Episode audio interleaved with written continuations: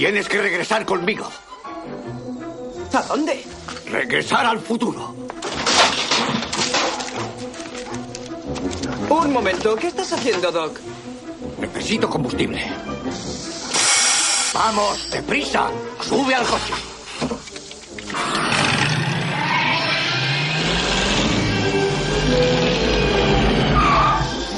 Eh, Doc, no hay bastante carretera para alcanzar los 140 por hora. ¿Carretera? A dónde vamos no necesitamos carretera.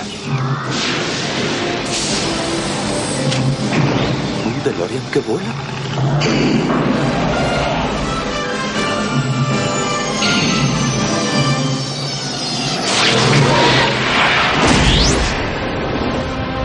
Desde los confines del espacio más profundo, llega a todos la emisión más pirata y auténtica. Elite Cast. Donde el hype comienza ahora. No creerás lo que vas a oír.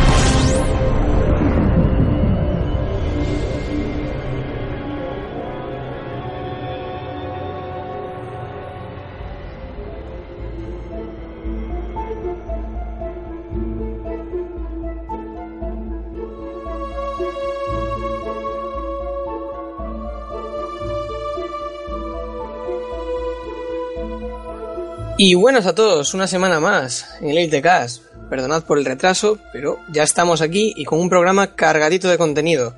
Y además acompañado de una buena cantidad de colaboradores.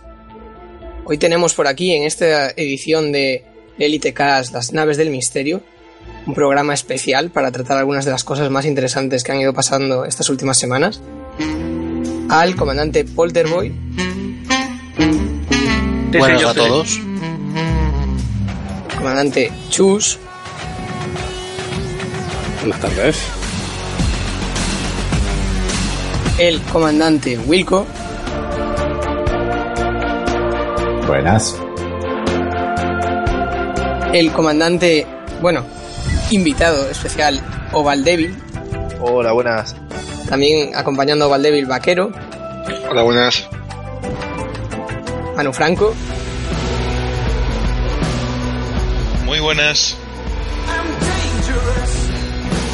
Dark Agua, Buenas. Emi, Ey, ¿qué pasa? Gobeta Tú no me conoces. No soy Goku ni Vegeta. No necesito un nombre para eliminar. Au,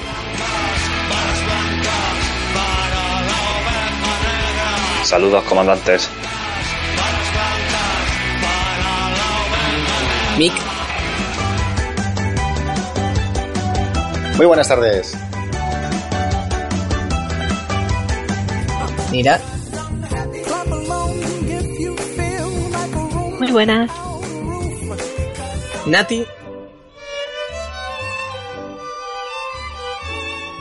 Buenas tardes a todos.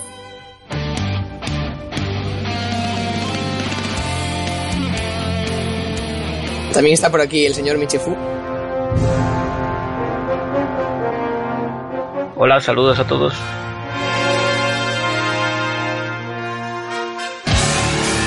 y Shemuel. Que la luz de Heimdall lo guíe, comandante. y un servidor, Expi, otra vez, otra semana más.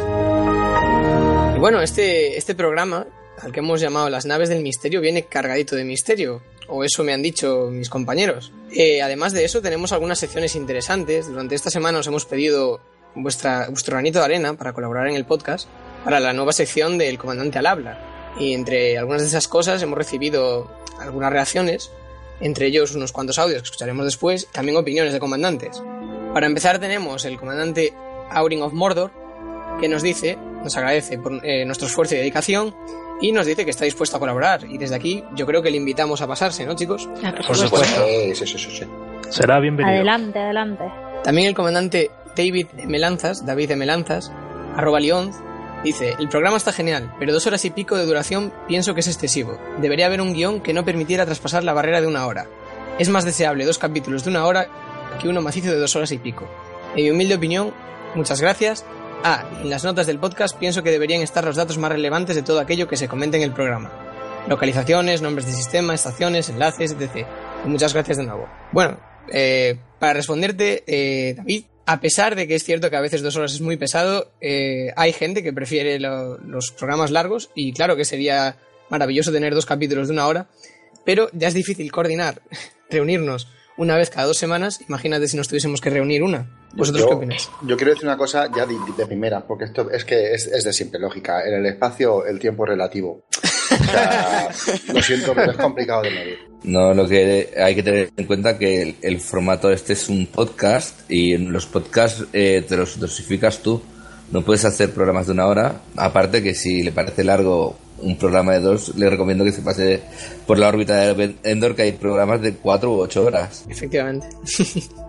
Yo tengo, voy a contar un secreto de Léricas. ¿Puedo? ¿Puedo revelar secretos?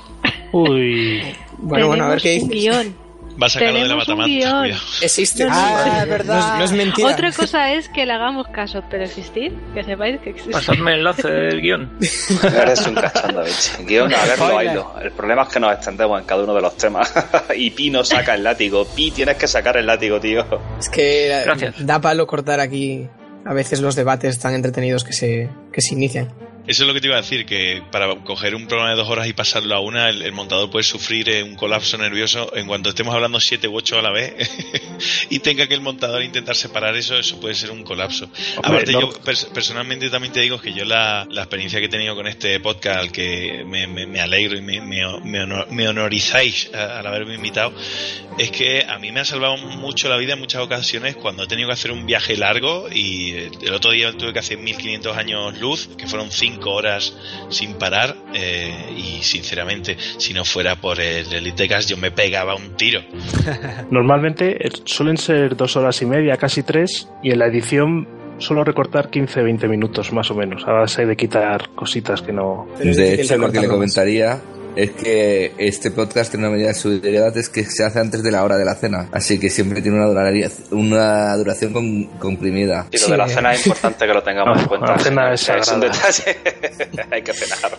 Y aparte, respecto a lo que dice de las notas del podcast, eso es cierto, eh, me da culpa, eh, lo reconocemos, bueno, y también culpa de Emi, un poco, que siempre Venga, se nos vale. olvida poner en las notas cier- eh, ciertas partes del contenido. Y de hecho estoy pensando, y mira, ya abro pregunta para que opinéis, que por cierto, tengo que recordarlo, eh, para quien no lo sepa ya, a través de Telegram hemos abierto un bot de diseño, que es el arroba buzón f barra baja bot, que es nuestro buzón de Ley de Cast, donde podéis dejar opiniones, eh, tanto de cosas que tratemos en el podcast, como feedback para el programa, como las respuestas a las preguntas que os vayamos lanzando, audios, eh, imágenes, bueno, links, nos podéis pasar un poquito de todo. Entonces ya os abro para la próxima semana, ¿qué os parecería que publicásemos nuestro eh, secreto guion del Elite Cast? Ese guion que no seguimos, pero bueno, que siempre está ahí como base. No hay problema. Pues en esta semana ya podéis ir respondiendo, enviándolos ahí o respondiéndonos por Twitter o por nuestras redes sociales y, O al correo. y veremos. Y al, o al correo, es cierto. ¿Eso no tenía que seguir una política de, de desclasificación de papeles? Creo que todavía no, ¿eh? Debería. El correo Bueno. es elitecast 2.0 arroba gmail.com. Ya me Sí. cayó. Y, el- y bueno, como siempre, nuestro Twitter, de nuevo recordarlo, arroba elitecast barra baja. Como último, eh, la comandante Gilana dice, eh, como crítica, imagino al juego, dice que la pantalla de, respecto a la pantalla de servicios de las estaciones orbitales, si se reposta y se arregla la nave antes de abrir las misiones, estas no abren. Muchas balizas de misiones de turistas no aparecen o no existen. Y ha disminuido mucho el precio de las misiones anteriores a la nueva expansión. Bueno, comenta si hay algunos pequeños fallos o críticas a la nueva actualización que también comentaremos en, su debido momento, ¿no? Que ha habido por ahí algún bug interesante. Sí. Esto es más de lo mismo, es cada vez que tocan algo es cuestión de, de equilibrio y de volver a buscar en, en la galaxia o en la burbuja eh, nuevas zonas donde, donde hacer dinero, hacer misiones de otro tipo o, o del mismo pero en otro sitio. El tema, por ejemplo, como ejemplo de Rodrigo, Socis y Ceo, que lo han vuelto a, le han vuelto a bajar mucho el precio de, de las misiones, pero me consta que hay por ahí sistemas que, que siguen siendo muy jugosos, solo es cuestión de encontrarlos. Do- doy fe, doy fe. Efectivamente, Pero, claro. no, ya, ya dilo, coño, que estamos todos aquí con la oreja en. Eh, a ver, mira, te, pues te digo la verdad, yo que soy, ya lo sabéis, soy un vagabundo espacial y voy picoteando de todos lados, pero no tomo, tomo pocas notas. Voy a tener que empezar a tomar más notas, pero estoy tomando pocas notas. Pero te digo que me lo he encontrado, ¿eh? También te digo eso que yo ahora voy... podría ser una sección nueva, ¿sabes? En plan, sí, oye, vete sí, aquí que te forras. Pero bueno, yo es que voy con la Fer de Lance que apenas llevo carga, entonces me llaman la atención porque veo las misiones, pero claro, tampoco puedo hacer uso de ellas, porque te estoy hablando de misiones de a lo mejor mover eh, treinta y tantos esclavos, cuarenta y tantos esclavos, y yo llevo 16 de carga. O sea que no me valen. De hecho, una cosita, aparte, el tema de la baliza de misiones de turistas. Yo no sé si hay bug, ¿vale? Pero sí puedo contar una experiencia que hubo con un compañero de juego que decía que estaban bugueadas las balizas y que no las encontraba, las de turistas. No es que no estén bugueadas, en su caso, ¿vale? Y puede que le pase a mucha gente. Es que, por ejemplo, cuando tienes que ir a varias zonas, o sea, te hacen ir a dos, tres puntos, te aparece la primera la primera baliza en el panel de navegación. La segunda, la tercera, la cuarta, las consecutivas no van a aparecer, las tienes que buscar.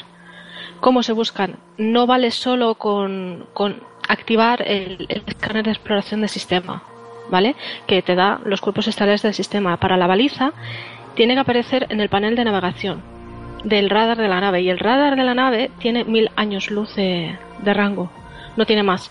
Es decir, que para encontrar esa baliza tienes que recorrerte el sistema, así, así la cosa, y estar dentro de, en un radio de mil, mil años luz, ¿vale? A una distancia de mil años luz de la baliza, si no, no la vais a ver.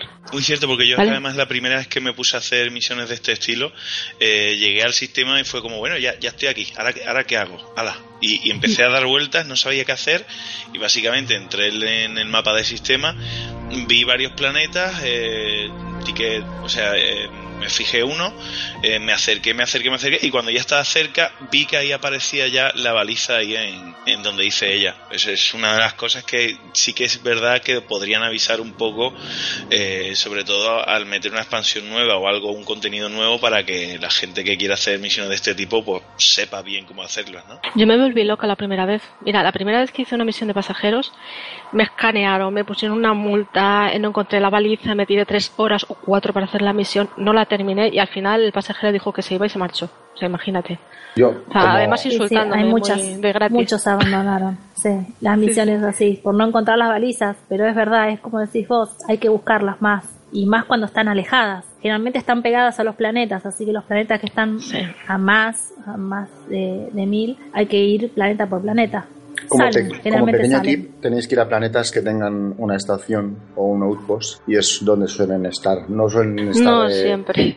no suelen, no suelen estar en un planeta alejado sin nada, sin nada digamos, eh, interesante.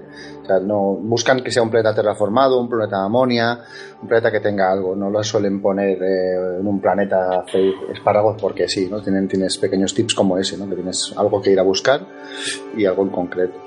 De hecho, yo yo- la- una de las misiones que fui, eh, literalmente estaban buscando el parque temático de Warcraft y fue buenísimo. Sí, yo yo lo- fui ahí. Sí, fuiste también, pero a mí lo que, me, sí. lo que me choca un poco es que el planeta, pues tú lo ves y el planeta es, pues, es de mm, tipo tierra y tal, pero el parque, bueno, el parque, tú vas realmente a una baliza que como que apunta a alguna parte del planeta o algo, no sé lo que hace realmente, pero, pero ahí no le encuentro mucho sentido, ¿no? Quiero decir, Y querías llevas ver el pasajeros parque. a que, claro, yo quería ver el parque, pero cuando Yo llego y veo que es una baliza ahí en medio, que es como, bueno, pues, pues vaya mierda de parque. Sí, Disney no estaba, no, no, es verdad. Eso, eso tiene bueno. truco. Eso tiene truco para que os compréis Planet Coaster. Entonces veréis el parque de atracciones. Ah, Va a ser, ¿no? Sí, Eh, sí, es así. Mil, mil segundos luz, Onira, no mil años, mil segundos. Ay, perdón, años luz, mil segundos luz, perdón. efectivamente. Y como última aportación nos han enviado una imagen de un avistamiento del famoso Barney Stinson en la galaxia. Eh, aportación del comandante Minis Cool Job, Miguel, para los amigos. Bueno, y repasado ya, eh, bueno, os vuelvo a invitar, por supuesto, a participar. Recuerdo, eh, ya he enviado la primera pregunta, que es eh, si queréis que se publique el guion en que nos basamos para hacer el programa, donde tendréis ahí enlaces y nuestras pequeñas bases para hablar. Y para participar, eh, ya sea a nuestro. hablar a través de. o sea, comunicar con nosotros a través de nuestro Twitter, arroba barra baja, a través del correo. Eh, Elitecast eh, 2.0 arroba gmail.com, gracias. y o a, tra- o a través de Telegram eh, usando el nuevo buzón de Elitecast arroba buzón f barra baja bot. Y ahora sí, ahora ya cerrando esta sección, eh, vamos a pasar a, antes de comenzar con, con las aventuras de nuestros comandantes en estas dos semanas, a hablar un poquillo de por qué tenemos por aquí al señor Ovaldevil, al señor Vaquero, a qué han venido y bueno, qué mejor para explicarnos que ellos, ¿no? Hola, buenas.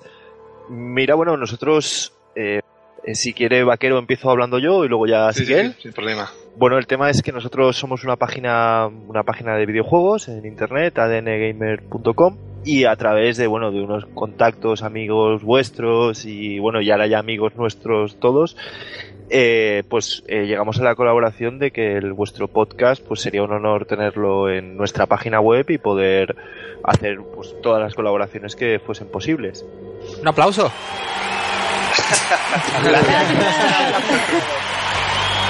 Pe- pe- perdón, perdón, una pregunta. ¿adngamer.com o punto .es, chicos? Punto es, punto es. Punto es, punto es. Vale, pues nada, pues le voy a poner en el chat para la gente del chat. Efectivamente, ADN. Vaquero es punto es, es que yo voy... Sí, sí, que lo acabo de coger yo. Vaya Bueno, en pantalla. No, es punto com. ADN. ADN punto Gamers, terminado en s, punto com. Exacto. Pues, Vale, pues yo lo tengo vale, abierto vale, en punto es. Cuidado, Pues cuidado. ADN te estás yendo a la competencia. Pi. Que no, que adngamer.com no funciona. Es que no, ADN Gamer. Si es en plural, gamers.com sí funciona. Ah, Vale, vale, pues vaya. señores, aclaremos las cosas, claro que sí. adngamers.com, gamers en plural.com. Entonces, Ahora ¿no, sí, vaquero? la Que. Ah, que además es exacto, mucho más bonita, que además es mucho más bonita que lo Pues que sí, hay la verdad es que Ah, sí, así me gusta. Ay, bueno, si esto, estaba, esto estaba calculado. Hemos si presentado llevo la todo- competencia que estaba peor presentada Ahora sí. y ahora Claro, presentamos claro, lo bueno de verdad y la calidad. Sí, señor. Ahora sí que tenéis a la tenéis la, la, la web en pantalla adngamers.com. Es, es un claro ejemplo de lo que no hacer con una página web, lo que habéis visto antes, y esto está mucho mejor. Gracias, gracias, Mick. Oye, llevo toda la semana viendo la otra, macho. Yo también. No te nos vayas a la competencia. Hostia, más tenéis a mi amigo Outconsumer en portada. ¿Qué hace Rock ahí? Bueno, le hicimos una entrevista la semana pasada. a Hostia, no, no, no lo sabía. Pequeñita, el chico es muy majo y nada, nos, nos permitió el que le hiciésemos una entrevista a un ratete. Le has llamado chico, con lo cual me siento muy afortunado porque como tenemos la misma edad, está muy bien, sí, es chico. Bueno, claro, a ver. Oye, bueno, pues yo quería proponer, ya que estamos aquí puestos, otras propuestas de, de colaboración. Tenemos aquí al señor Mick. A ver si le voy a hacer una entrevista, hombre. Claro que sí, que nos hable un poquito de él y te lo dé a conocer en, en Bueno, ahí la invitación. Yo, yo nos ponemos en contacto con Mick rápidamente y, y si quiere y le apetece, encantados estaremos. Yo encantado de la vida, eh, directamente, vaya, sí. Es que Bueno, es es que sí de quiero. comisión esto no puede quedar así. Vamos, Mick. es nuestro mañana- celebrity. Mañana recibirá noticias nuestras, Mick. Joder, ha sonado, ha sonado muy mal. La última vez que me dijeron eso, ha sonado muy mal. Te llamaron del banco. Será una propuesta Bueno. decente, lo, pro- lo- lo aseguramos. Pues ahí tenéis la, la página de adngamers.com, esta vez sí, lo he dicho bien. Eh, y nada, eso, anunciar nuestra colaboración, os invitamos a todos a pasaros por allí, que seguro que tienen un montón de artículos interesantes, y ya veis, entrevistas también así curiosas a famosetes. Y a partir de ahora nos tendrán también a nosotros, así que bueno, es un honor estar trabajando con ellos y, y también espero tenerlos a ellos un poco por aquí de vez en cuando, ¿no? Sí, hombre, Sí, se seguro. tanto Vaquero como yo, que somos aficionados a los, a los simuladores eh, de, de espacio, bueno, tanto Elite y que yo lo tengo y creo que él también, como Star Sí. Citizen, somos muy fans, o sea que entraremos seguro. Pues un placer, chicos, por pasaros y, y que la colaboración sea buena en las próximas semanas. Solo Pero- añadir una cosilla, solo, solo decir que si hay alguien que le interesa escribir con nosotros eh, como articulistas, porque necesitamos gente, que, que estaríamos encantados. Solo es ponerse en contacto con nosotros en contacto arroba adngamers.com y, y bueno, se mira y encantados. Y si a alguno de aquí también le apetece, también. Pues perfecto. Muy bien. Pues muchas Pues gracias. Nada, un placer. ¿Dudas o algo? No, simplemente remarcar eso que mm, la gente a partir de ahora que sepa que a partir que aparte de encontrar los canales habituales de ebooks o los canales de Telegram, pues que estamos en más sitios que también nos pueden encontrar en adngamers.com y pues eso, pues que seguimos ampliando fronteras, poco más, y daros las gracias a Valdeville Vaquero y que nada, que no- nos iremos viendo. A vosotros y, A vosotros. seguro, seguro que irá más todo esto. Otro Sí, de- aplauso. De, hecho, vamos, tenemos pensado pues incluso crearos una sección dentro de, de la web para remarcaros y bueno, pues eh, también ayudaros a, a daros a conocer también en nuestra revista y a todo nuestro público que nos visita. Eso está genial. Qué lujo, ¿no? Ahí, ahí, Pues que nos mimen. Di que sí. Sí, sí, sí. bueno, pues ahora sí, ahora eh, no sé qui- quién de vosotros tenía que irse para despedirme de él. Yo, yo, yo los dos. que irme. Ah, Yo- los dos, bueno. pues. Yo tengo, yo tengo compromisos maritales y Vaquero tiene unas cosillas que hacer. Pero entraremos la próximo podcast, entramos aquí seguro. Vale, pues perfecto. Gracias, chicos. Gracias a Venga. vosotros. Muchas gracias. Hasta luego. Hasta luego. Hasta luego. Hasta. Y ahora sí, ahora ya dejaos cerrados estos primeros temas de la comunidad y demás. Ya pasamos un poquito, ahora que estamos todos ya activos, a- al juego, ¿no? Entonces, ¿qué habéis hecho estas dos semanas, chicos? Bueno, tres semanas, perdón. Que nos hemos alargado un poco más en grabar. Walter. Pues yo he estado haciendo misiones de pasajeros, como supongo casi todo el mundo, porque es lo que lo que lo que más se hace ahora. Y quería probar en particular las misiones estas de largo recorrido, de llevar exploradores, porque a mí me gusta mucho la exploración. Entonces es una manera de, de salir de la burbuja, de irte lejos, de poder hacer exploración tranquilamente y además tienes un plus en que cuando vuelves y entregas, pues entonces te salen ahí un dinero de más, que ya sabemos todos que el explorador es el más pobre de todos, pues, eh, pues al menos nos han dado esto. Pero Y es más ahora rico en ya- experiencia y en fotografía. Sí. No seáis así, que lo queréis todo. Y, y ahora, ahora estoy volviendo. O sea, eh, me he ido más allá del centro y he estado dando unas vueltas. La verdad es que vale mucho, o sea, de yo me cogí dos misiones que tenía o tres misiones, pero eran dos destinos solo y me ha valido mucho la pena los destinos. O sea, eran eran en en, en estrellas de de las, las enanas blancas no las otras las de Neutrones. las de neutrones, correcto. Y una de ellas era un sistema, a mí me ha parecido súper raro, porque era un- un- una estrella de neutrones y un, un solo planeta tipo Tierra que, que, lo- que la orbitaba. Entonces, mm, me ha gustado, me ha gustado, he estado por ahí espla- eh, escaneando a diestro y siniestro y ahora estoy de camino de vuelta. Yo he visto, yo en mis viajes he visto muchos de esos y la verdad es que yo no sé si hay algún tipo de hilo de astronomía dentro de los foros oficiales para comentarle a Frontier que esas cosas no tienen mucho sentido. Un planeta tipo Tierra orbitando una estrella de neutrones. No, Eh, ninguna. Entonces, Se freiría la vida fre- frita. Eso o es sea, porque la, la radiación. Tierra. Claro, la radiación es tan intensa que la vida es. O sea, es que eso es. Entonces, no sé. Bueno, yo- soy unos aguafiestas y si son habitantes que brillan en la oscuridad o cualquier cosa, soy así. Yo no me canso de alabar la forja estelar de Frontier, pero esos fallos deberían corregirlos. A lo mejor está terraformada o algo. Pero bueno, es que no puedes terraformar, es que te fríes. O sea, los pulsos, los pulsos de las, las estrellas de neutrones ah, sueltan unos pulsos de Pero si energía. piensas, o sea, si piensas en, en la tecnología que hace falta para terraformar un planeta, pues también te puedes imaginar la tecnología que pueda repeler esos pulsos, no sé. Hombre, como pensar, la pero. imaginación. Pero si está en la estrella de neutrones, está en donde Cristo perdió la chancla y está, evidentemente, no hay targoides ni humanos. O sea, a no ser que de manera natural el planeta tenga un campo magnético brutal que lo proteja de toda esa radiación, es muy difícil, ¿eh? Eso es muy Mira, te, difícil. te voy a decir lo, lo que decían en Los Simpsons. Lo hizo un mago. Ya está. Bueno, eso tiene telita para, para más programas. Chus, ¿qué has hecho estas dos semanas? Va, poca cosa. He podido dedicarle poco tiempo al juego, un poquito de ingeniero y intentar preparar la cúter un poquito para transporte y minería. Y poca cosa más, pues no, no he podido dedicarle mucho tiempo. Ah, bien, bien. Pero bueno, algo has hecho. Wilcon. Bueno, pues yo eh, lo de siempre he estado con la facción menor de la, los pilotos libres de la Alianza. Eh, lo diario, eh, apuntando porcentajes y viendo qué se puede hacer. Pero bueno, en estos momentos me he ido a las Pléyades porque ya necesitaba un descanso y estoy ahí. Voy a pasar un par de semanitas por lo menos. Bien, bien. Explor- explorando y tal. A Wilco, que se me ha olvidado decirlo, pero que le entrevistaremos más adelante para hablar de, de pilotos libres de la Alianza. Así que a quien le interese, pues que se quede hasta ese momento. Eh, Manu Franco. Pues a ver, yo he hecho un poquito de todo. Eh, por ejemplo, empecé con cuando vino la expansión y tal, empecé pues aprovechando el tema de pasajeros, me pillé una orca y me hice una misión que la verdad es que me, marcó para siempre y me dio ganas de no volver a salir de la burbuja en mi vida, que es la, de los 1500 años luz, ¿no? Que me pegué pues un ratazo impresionante para llegar.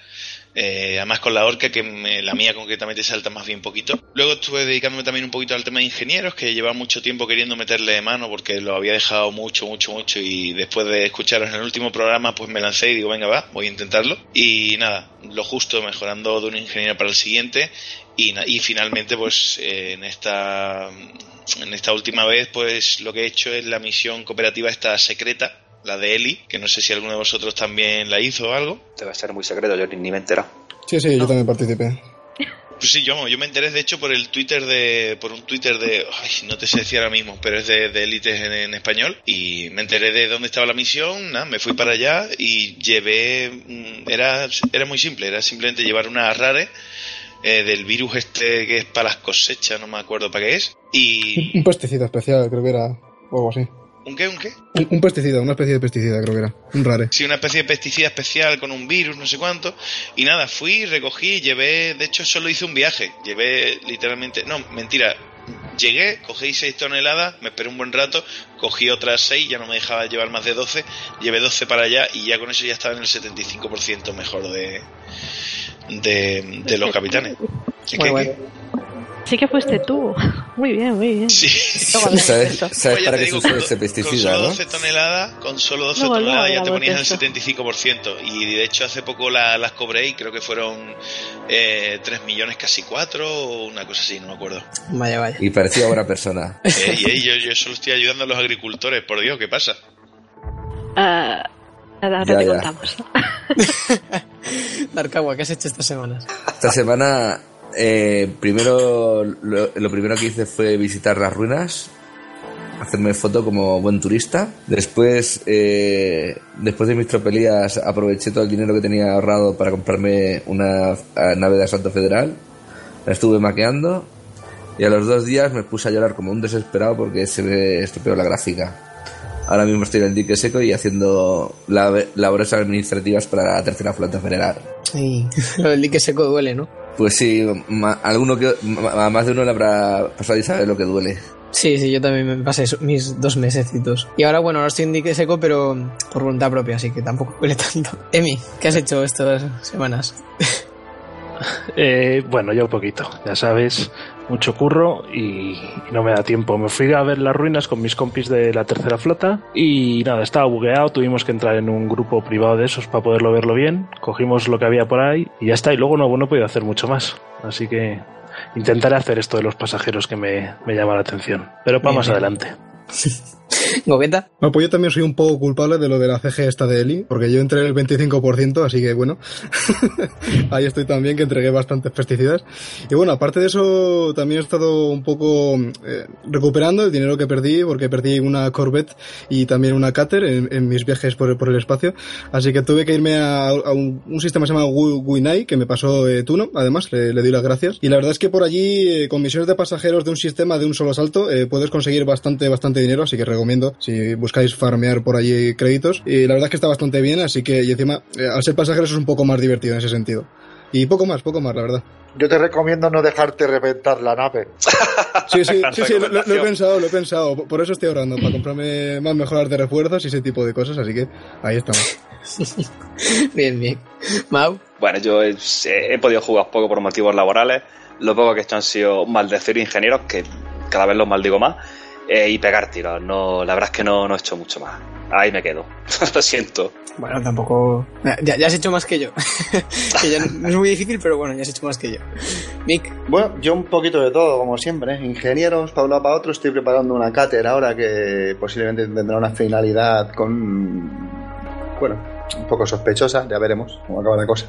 La idea es que sea una cáter enfocada al lado oscuro y, y ya veremos, ya veremos cómo va el tema. Y paseos, un paseíto y demás, pero bien, todo muy bien. Bien, bien. ¿Nati? Bueno, eh, mi semana fue una semana dura. Hay, como es Elite, hay semanas buenas y semanas malas. Esta semana para mí fue terrible. Este, perdí un par de naves haciendo misiones de pasajeros eh, con el tema este que llevaba los peligrosos. Pero bueno, quería probar también. Y también eh, hice mucho ingenieros, así que no gané créditos. Eh, necesito ya buscar algún lugar para, para subir todo esto que perdí. Y bueno, ingenieros lo necesitaba, porque va de la mano una cosa con la otra. Mejoras las naves y, y avanzás realmente. Así que me dediqué toda la semana en abrir sobrecitos que tenía ahí cerrados, llevarles cosas. Algunos cuestan más que otros, obviamente. Pero bueno, es divertido, eh, es duro, hay que trabajar. Ingenieros lo que tiene es eso, es trabajo puro y no nadie te ayuda porque lo tenés que hacer vos. Así que bueno, más que nada esa semana, esta semana fue eso. Eh, y bueno, y llorar mis naves perdidas. Bueno, lo de, lo de ingenieros es duro, siempre. A todos nos ha tocado pasar por ahí, supongo. Y por supuesto que se me olvidaba dar una especial bienvenida a Nati, que aunque muchos no lo, no lo sepan, lleva ya bastante tiempo en el equipo del Elitecast, pero por temas de horarios nunca ha podido asistir en directo. Y por fin la tenemos por aquí, así que especial bienvenida. Gracias, sí, un placer. Y bueno, más que nada, eh, yo soy de Argentina. Eh, me gustaría representar un poco la gente de acá de Latina también. Así que somos varios, muchos están escondidos. Eh, estaría bueno que empiecen a, a, surgir, a aparecer, porque la comunidad de habla hispana es, es, es grande y si nos unimos vamos a ser muy, muy fuertes. Así que yo les agradezco el espacio, en serio. Hola ahí, hola ahí. Eso se merece unos aplausos, ¿eh? Ah, ya van dos, ¿eh? Los tengo contados. Mira, ¿qué has hecho estas, estas semanas? Han sido tres semanas, espérate me acuerde. Al principio he estado, pues eso, como siempre, liada con la BGS y demás. Empecé a hacer las misiones de pasajeros. He perdido muchas Explorer. Gracias, gracias a Dios eran Explorers si no eran belugas ni cosas así. Naves muy grandes. Pero me he vuelto experta en transportar criminales y llevarlos al confín del mundo de la galaxia. Y una vez ya he aprendido a hacer las misiones de pasajeros, pues he decidido tomarme unas vacaciones y estoy explorando por ahí, por ahí perdida. Iba a hacer una ruta Sagitariusa pasando por Colonia para hacer una visita por allí. Y bueno, cuando me di cuenta a mitad de camino que estaba por la zona de Conflux y toda esa vena rolera y que estaba me ha hecho decir, venga, va, me quedo por aquí y doy unas vueltas. Y estoy yendo pues por toda esa zona, dando vueltecitas en ruta económico por toda la zona de Conflux ahora mismo. Hasta y luego ya seguir el camino o volveré a, a la burbuja para seguir con las obligaciones de la BGS. Pero de momento estoy disfrutando de la exploración. Bien, bien, bien. Disfrutando unas pequeñas vacaciones, ¿no? De exploración. Sí. Samuel, ¿qué has hecho tú? Pues bueno, muchas cosas, la verdad. Eh, no he dedicado mucho tiempo, solamente un tiempo normal, o sea, pero he hecho BGS, ingeniero y también un poco de, de progreso en federación. En BGS cabe destacar que estas tres semanas hemos tenido más tiempo de movimiento, menos tiempo. Eh, yo estoy con, junto con Nira y contigo, Pi, en Corsario de Heimdall y tuvimos un... Bueno, conmigo.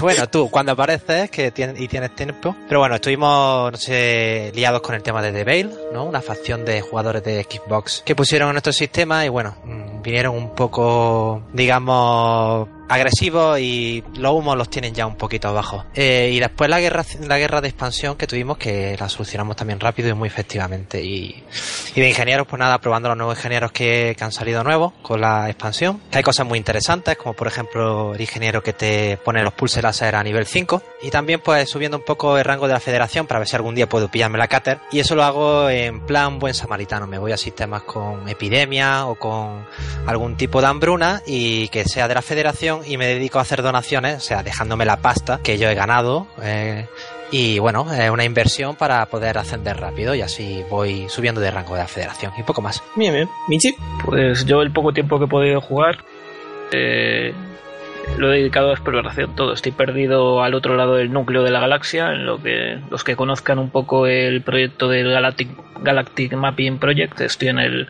en lo que se llama el FAR 3 kiloparsecs ARM y ahora poniendo rumbo a, a Sagittarius A por primera vez, a, a, ver si lo veo. Y deseando volver a, a, la burbuja para apoyar a mis compañeros de los pilotos libres de la Alianza y probar las nuevas mecánicas, que ya las probé un poco en, las en la beta, pero tengo ganas de equiparme las naves. Pues te queda un rato, compañero, si estás donde dices que estás, porque... Te queda como a 30.000 años luz. Ahí está. Recomendación, ves cogiendo materiales. Baja en planetas y prepárate materiales, rutenio. Es lo que, y es, todo es lo que quiero, pero seguimos con el escáner roto, ¿no? De, del, del SRV, Está del hecho vehículo de tierra. zorros. Está hecho unos zorros. Por no cabrearme, no, no he querido ni bajar a, a buscar materiales. No, pero se puede, ¿eh? Pues no sé, supongo que el viaje te va a llevar tiempo, ¿no? Se me quedará por lo menos un mes para, para volver, sí. Bueno, entonces es una buena travesía. Lo que pasa que bueno, me está acelerando bastante el tema este de las de buscar autopistas de estrellas de neutrones, que la verdad es que está acelerando mucho mi viaje y me resulta, me resulta mucho más mucho más entretenido. Eh, es visualmente es, es, un espectáculo el tema de las estrellas de neutrones y, y bueno, no sin no sin problemas por otra parte, porque el tema de las desconexiones te puede jugar muy malas pasadas con las estiras de neutrones. Que ya ya me en- después de alguna desconexión me ha dejado al, al reconectar me dejó dentro de, no de la zona de la muerte de los chorros de plasma o de, de, de- de energía de las estrellas pero pero sí cerca y, la nave echa unos zorros Bueno, pues eso también lo vamos a hablar un poco más adelante porque también creo que ha tenido telita de las estrellas de neutrones. Y, y como yo no es mucho tiempo porque básicamente no he hecho nada dentro del juego, eh, sigo en dique seco, bueno, de forma voluntaria porque estoy muy liado por fuera y también por falta, supongo, de, de interés en volver a meterme. Aunque los sigo, o sea, sigo, sigo el juego y, sigo mis compañeros de Corsarios con todas sus aventuras. A veces babeando por, por la envidia de no poder participar, pero es lo que hay. La vida real consume demasiado tiempo, ¿no? Eh, eso, que pasamos a una cosa que me he dejado antes, y es que entre otras de las cosas que, en las que habéis participado, lo que decía de los audios, nos han enviado tres audios. Eh, poquito a poco esperemos que os vayáis animando más. De hecho, uno de ellos es aquí el compañero Manu Franco, que ahora se nos ha unido al reparto, o sea que ya, ya veis, eh, podéis empezar participando así, si, si queréis más adelante uniros a, aquí al equipo, pues, pues estáis invitados, por supuesto. Así que nada, no me enrollo más y, y escuchamos el primer audio. Bueno, pues aquí eh, comandante Manu Franco dando mi opinión sobre el tema de la expansión de, Guardians. A ver, el tema de los pasajeros mola, mola bastante. Creo que era una cosa que debería haber estado hace mucho tiempo, sinceramente, porque, a ver, la orca estaba ahí muerta de asco. La gente lo tenía pues por lo bonita que era y poco más. Eh, realmente no hemos sacado partido hasta ahora. Y teniendo en cuenta que lleva desde el principio del juego más o menos, pues oye, tiene tela, ¿no? Luego está el, el tema de, de los cazas y la tripulación. Creo que, a ver, si tienes una nave grande, llevar la, la mini nave esa ahí abajo para que te defienda, llámame raro, lo veo un poco inútil. Quiero decir, porque las naves realmente que le pueden sacar partido son naves realmente grandes, como por ejemplo la Anaconda. Y la Anaconda tiene una serie de, de, de, de, armas que ya de por sí creo que la defienden de puta madre por sí sola. A lo mejor cuando te atacan varios en Wing, pues a lo mejor no. Pero sinceramente tengo serias dudas sobre la efectividad de lanzar un caza a matar gente en Wing cuando tú estás ahí con tu Anaconda, no sé, lo veo como poco efectivo, ¿no? Ya te digo, a la anaconda el punto flaco de defensa que le veo es que te ataquen en wing, porque si te atacan de otra manera, muy probablemente si tienes buenas armas y tal, lo vas a petar. Eh, entonces, si te atacan en wing, soltar un solo caza, lo veo un poco chorrer. No sé hasta qué punto es efectivo o hasta qué punto de verdad se puede hacer algo, ¿no? Entonces, y luego, aparte de estos dos puntos principales, creo que, bueno, y lo de los Jacer en, en los planetas, ¿no? Pero dice, ah, tampoco. Y la de las nuevas cosas alienígenas y tal, que está muy bien para el que tenga, bueno, para, el que baje mucho a planetas y tal, pues, o para el que simple y llanamente por explorar quiera buscarlo, ¿no? Pero bueno, no sé, la he visto, sinceramente, he visto que realmente lo más novedoso que han metido, mm, ah, desde mi punto de vista, ojo, es el tema de los pasajeros y eso debería haber estado hace mucho tiempo, ¿no? Mira, te juro que es la última vez que pillo misiones de pasajeros. La última. De verdad, no vuelvo a aceptar una. Es que siempre es igual. Primero llega el gilipollas de primera clase que no me dice las coordenadas exactas del sitio que quiere visitar. Llego tarde y se va sin pagar. Sin pagar. Me cago en su madre. Luego el grupo ese que tenía que llevar a la estación y resulta que estaban en busca de captura y no me lo dicen. Y yo, claro, me los llevé volando con una tipo 7. Me lo llegan a decir y los coloco en la Diamondback, pero no, no tenían que decirme nada. La estación me escanea, me destruye y encima se mueren todos mis pasajeros. ¿Sabes la mala fama que da eso? Nada, yo no vuelvo a aceptar misiones de pasajeros. Me voy a hacer a cazar recompensas con una Howler. Es menos peligroso. Petición de transporte recibida, un grupo de cuatro exploradores ofrecen 40 millones por ir a visitar colección de maravillas, a 12.000 años luz de distancia hacia Colonia. ¿40? ¿40 millones? ¿40? Mira, ¿sabes qué te digo? Que paso. Es que sencillamente no vale la pena el riesgo. Por el camino siempre salen problemas, pasajeros imbéciles Nueva petición recibida, un grupo de ocho turistas piden transporte en clase preferente a Jax. Ofrecen un pago de 60 millones al regreso.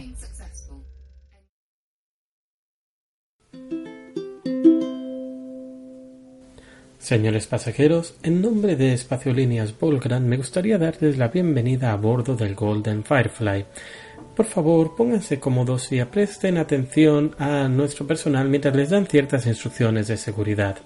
El itinerario nos va a llevar aproximadamente tres semanas y nos llevará a través de algunas de las mayores maravillas del universo conocido. Entre ellas, nos detendremos en, en el sistema conocido como Colección de Maravillas, un increíble lugar en el que se combinan anillos de asteroides, grandes estrellas y agujeros negros en perfecta armonía. Debido a la plaga que está asolando el universo, nuestro gimnasio también se halla fuera de servicio. Espero que esto no les suponga un gran inconveniente y por favor acudan a nuestro personal si requieren cualquier cosa. Bueno, pues ahí lo tenemos. Primero Mano Franco, que nos ha dado sus prim- primeras impresiones de la 2.2, que ya está aquí, de hecho, en directo para también comentarlas. Y luego Volgran, que eh, muchas gracias por, por ese, ese audio tan currado, de verdad. Un Eh, currazo. Sí, sí, o sea, Sí, ya estaba. me ha encantado. no, ha estado genial. Bueno, ¿tenéis algo que decir, tanto para Manu como para Volgran? Yo, mira, eh, para empezar, eh, sí que es verdad que tiene razón en una cosa, que las misiones de pasajeros es algo que estaba prometido desde el principio.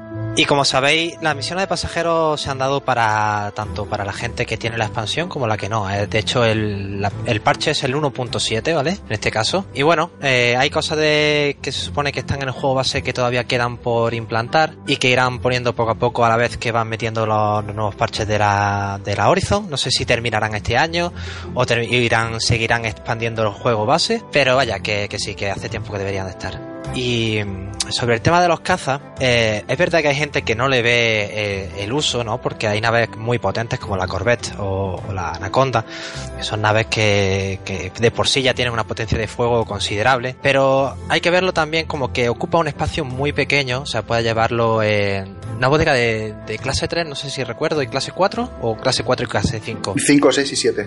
5, 6 y 7, vale, bueno, pues puedes aprovechar esa bodega de 5. No te ocupa un espacio de anclaje, sino que tiene además eh, tu caza. Y eso es un añadido porque es como tener un láser más, ¿vale? Y que no te gasta una energía quizás que un láser, no sé si la energía es muy comparable, pero el caso es que también es un daño más sin aumentar la carga térmica. Entonces es un añadido y te puede servir, se, se puede servir como anzuelo para naves como la Killback o la Type 7 o si tiene una nave grande tipo Anaconda de tipo comercial son también un señuelo por si te atacan los piratas, ¿no? Sueltas tu caza y que se líen con él y tú sales por patas porque como el, el piloto no muere, es un enlace neural, pues tiene sus ventajas. O sea que yo realmente a los cazas le veo bastante, bastante utilidad. Lo veo algo bastante más útil de lo que la gente se cree. Y Es que, poco es que habría que diferenciar. En PV, en PvE yo creo que sí que muy útil. En PvP ya es donde podemos entrar en, discusión, pero en, en- PvE es eh, ya solo por, eh, por entretener a la IA si te está atacando o algo así, eh, yo sí que lo veo, le veo utilidad. ¿Sabes lo que pasa? Que yo también creo que a lo mejor cuando se anunció y tal, eh, sí que pareció, o a lo mejor me pareció a mí, otra cosa. Y te pongo un ejemplo de, no sé si os acordáis de aquí alguno que haya llegado a jugar lo que era el StarCraft, que había una nave, ¿no? Que enorme, que saca un montón de navecitas pequeñitas, no sé si os acordáis. Sí, sí. Vale, pues claro, entonces en algún momento yo creo que se nos pasó, o por lo menos a mí se me pasó eso por la, por la cabeza, pensando en que más que tripulación lo que tú llevabas dentro eran drones de ataque, ¿no? Rollo que sueltas un montón de drones de repente y todos esos drones pues te defienden a ti y tal, lo cual hubiera estado guapísimo. Y más saliendo de una anaconda, ¿no? Porque estamos hablando de que evidentemente solo se utilizan en naves grandes, en naves como la anaconda Ya, pero o naves Manu, de, de ese tamaño. Perdona que te interrumpa, tío, pero es que mm, romperías completamente el equilibrio. Claro, Imagínate la potencia de fuego, la resistencia, Sí, la- las demasiado. capacidades bestiales que tiene una anaconda. Le pones más de un caza, le pones tus drones de ataque y a conquistar planetas, tío. No, ya, pero si los drones de, de- de ataque son, son muy débiles, inclusive peores que una Sidewinder, yo creo que en cierta manera pues sí que daría mucho juego, ¿no? Porque serían naves que incluso se utilizarían pues para cosas más gordas, no para irte a, a matar gente pequeña, sino para, para lo cosas veo mucho más tochas. a ver como guay como dices estaría guay guay pero lo veo una chetada eh, pf, muy bestia para Pero aparte, sí, sí, no no es poco más que a ver que se pueden hacer muchas cosas chulas con mecánica está claro La cuestión es siempre, imagino que tiene que tener esta gente en la cabeza es pues lo de, el equilibrio, el equilibrio de siempre. Que no. Pero en parte- Dime, dime, si yo he acabado ya realmente. Ay, perdona, perdona, Mau. Que en parte yo entiendo y tiene sentido lo que él dice, pero quizás, claro, como no manejamos naves capitales en el juego como tal, eh, sí que es verdad que las naves capitales, que son muy grandes, entonces se le daría un gran sentido que pudieran desplegar más cazas de este tipo, ¿no? Un escuadrón de completo, ¿no? Una escuadra de, de cuatro ya lo hacen las Farragut NPC. Ya, ya lo hacen. Ya lo ahí- hacen, ¿no? Ahí, ahí está el kit de la cuestión. Si las naves grandes, grandes tienen, do- pueden- tienen capacidad para llevar dos bodegas respecto a una killback, por ejemplo, que solo lleva una por fuerza, es lo único que puede llevar, eh, eh, no se explica muy bien que tú puedas tener dos pilotos contratados, dos bodegas, eh, con su impresora 3D, cada una de ellas de cazas y tal, y no puedas sacar dos cazas a la vez. No, no, si Eh, el Lore no se claro, explica, Michi, sí, también de hecho ya lo han dicho. El Lore no Sí, tiene sí, explicación ninguna punto. como tú dices. Eh, la explicación que le han dado es la que le han dado. El Y ya con dos cazas estamos hablando de mucha potencia de fuego añadida. ¿eh? Efectivamente. De hecho, yo llegué a pensar incluso Mira. que puedes sacar un Sidewinder o, o una nave como la Eagle también, por ejemplo, ¿no? Que de hecho, no sé si lo pone en la Anaconda. Pero La es que físicamente no cabe una Eagle. No, no, pero creo que en la Anaconda la descripción viene, que, que, que la bodega cabe una Sidewinder. Entonces yo pensé en, ese momento que iba a ser algo así, pero bueno, al final llegaron los, los cazas estos, ¿no? Para mí esto está- es, es prueba más que nada. Y también espera mucho el comentario de la gente, a ver cómo le funciona. Porque si está la posibilidad de contratar más, más pilotos, obviamente que están apuntando a otro lado. Quizás más adelante lo estén balanceando. No sé, es mi opinión. Bueno, es que esta es la primera it- iteración de la mecánica que va a venir en el parche 2.3, que va a ser que, que un compañero eh, o jugador eh, controle uno de esos cazas. No es más que el primer, el ladrillo, vamos, de, de esa mecánica. Pero permitidme un segundito, lo que, lo que yo intentaba un poco decir eh, en el audio era que realmente los cambios más grandes, a, a de que haya evidentemente otros cambios más pequeños, es por un lado la mecánica de los cazas y por otro lado, de hecho, que es la que le da el nombre ¿no? a, la, a la expansión de Guardian, y por otro lado la, la de los pasajeros. Aparte de eso, ya hemos dicho que sí, que, que hay otros cambios, pero esos son los dos más significativos. Sin embargo, uno de ellos, que es el de los cazas, hemos visto que pues eh, a las naves muy, muy tochas sí que le pueden valer, a las naves pequeñas directamente te olvidas porque es que ni de coña te entra y, y- y en- inclusive a las grandes, aun cuando te entre puede que, que lo puedas usar o te le saques partido, como decís vosotros, a lo mejor en, en PvE eh, sí, pero en PvP no, no le sacas partido del todo. Y la otra es la de los pasajeros, que es algo que ya debería haber venido desde el principio, porque sobre todo por la horca. Yo es que sinceramente creo que hubieran quedado un poco mejor si la horca se la hubieran guardado hasta ahora, ¿sabes? No tenía sentido esa nave, sí, antes de esta mecánica. No, pero la es que esta verdad es que mecánica no hubieran podido sacarla hasta que no hicieron la mejora eh, o la, la- el aumento de complejidad de las misiones y tal. Esta mecánica de, de transporte de pasajeros no la hubieran podido sacar, a no ser que hubieran sacado una mecánica que fuera transportar pasajeros de A a B y sin nada más. O sea, Totalmente de acuerdo, totalmente de acuerdo, pero por eso te digo que de las dos mecánicas más importantes de esta actualización, pues lo veo flojillo por eso, porque una no debería haber venido desde hace bastante antes, aunque no se haya podido meter evidentemente por cuestiones técnicas del juego, y la otra, pues, pues porque está medio coja en el sentido que no se le saca un rendimiento completo. O sea, es lo que te digo, por eso creo que, que a esta actualización, que viene muy bien, que viene genial, por supuesto, que no me quejo para nada, pero que desde mi punto de vista sí que se ha quedado un poco corta a la hora de meter cosas nuevas. Respecto al tema de la mecánica de pasajeros, eh, no es nueva. Siento deciros que no, no es nueva, es que... Y es así, o sea, mecánica de pasajeros es, es, es trading puro, o sea, olvidaos. Hace un tiempo había un tipo de, de, de misiones que eran misiones de entrega de tres puntos, o unas misiones en las que te llevaban a tres puntos, y daban muchos problemas, no sé si alguno lo recordáis, ¿no? Había unas misiones que eran como tres escalas. De ve a este punto y Sí, sí, localiza sí, yo me tal, ve a este otro punto, localiza tal, y la misión se iba actualizando. O sea, la mecánica es la misma, es una mecánica copiada, si os, habéis, si os acordáis. O sea, es exa- exactamente lo mismo, solo que en lugar de los cargo racks llevamos ahora pues un módulo nuevo que es la, la cabina de pasajeros, pero al fin y al cabo es, es, eh, técnicamente es exactamente lo mismo. Hace poco lo hablábamos por el grupo de Yo lo que Telegram. digo, eh, es carga que se queja, básicamente. Exactamente, es una, Sí. es una carga Y son que- caprichosos. ¿eh? que funciona exactamente de la misma manera. Es, eh, bueno, quiero ir primero a este lugar y luego mm, cuando llegas a ese lugar te dice, bueno, ahora llévame aquí. Y cuando llegas a ese lugar te dice, ahora llévame aquí. Era exactamente la misma mecánica que había entonces, solo que daba muchísimos problemas. De hecho, yo eh, cogí un par de ellas al principio y vi que iban tan mal que dije nunca más. Y yo creo que este tiempo ha sido, pues, bueno, una- un maquillaje de esas, de esas misiones. Eh, han intentado un poco un improvement, ¿no? Que, que funcione algo mejor. eh, Yeah. A mí no me están dando problemas, por lo general me están funcionando todas muy bien.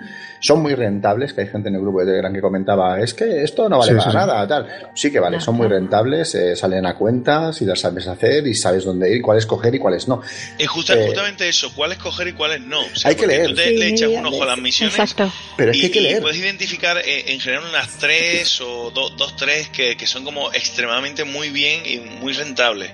Y el resto ya como que no tanto. Pero sí, tienes Solo- es, es saber buscarla. Lo que la gente no puede pretender es que haya eh, una, una plétora de misiones de todo tipo, de pasajeros incluidos, en todos los sistemas habitables. En todos los, eso no es así. Le quitaría también mucha gracia al juego. Es como lo de las misiones de contrabando. Hay cuatro o cinco sitios muy bien definidos a los que tienes que ir. Los demás sitios no lo puedes hacer. Pues esto, esto es algo parecido. Yo he hecho alguna de pasajeros por, por probar un poco la carga que se queda, como decir, la he hecho además con una cobra. Con la cobra con la Explorer, ya no me acuerdo. Y bueno, yo la verdad es que no he tenido problemas. Me parecieron rentables, me costó encontrar un sistema donde me la dieran, fueran rentables las misiones. La hice, no me han entusiasmado, la he dejado de hacer y poco más, a seguir pegando tiros. Los suyos son sistemas mí- de mucha población, ¿no? Entiendo.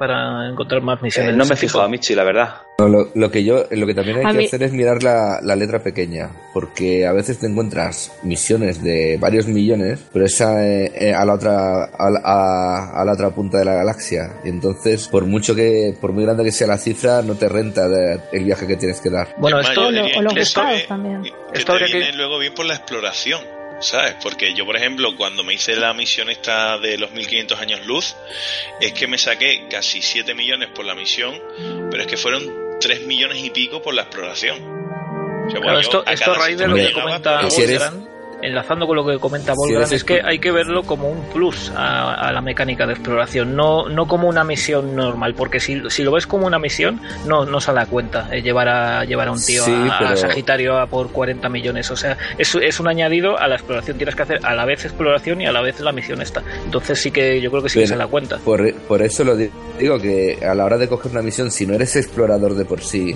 que te mires muy mucho la distancia, porque si no te puedes encontrar con un marrón impresionante.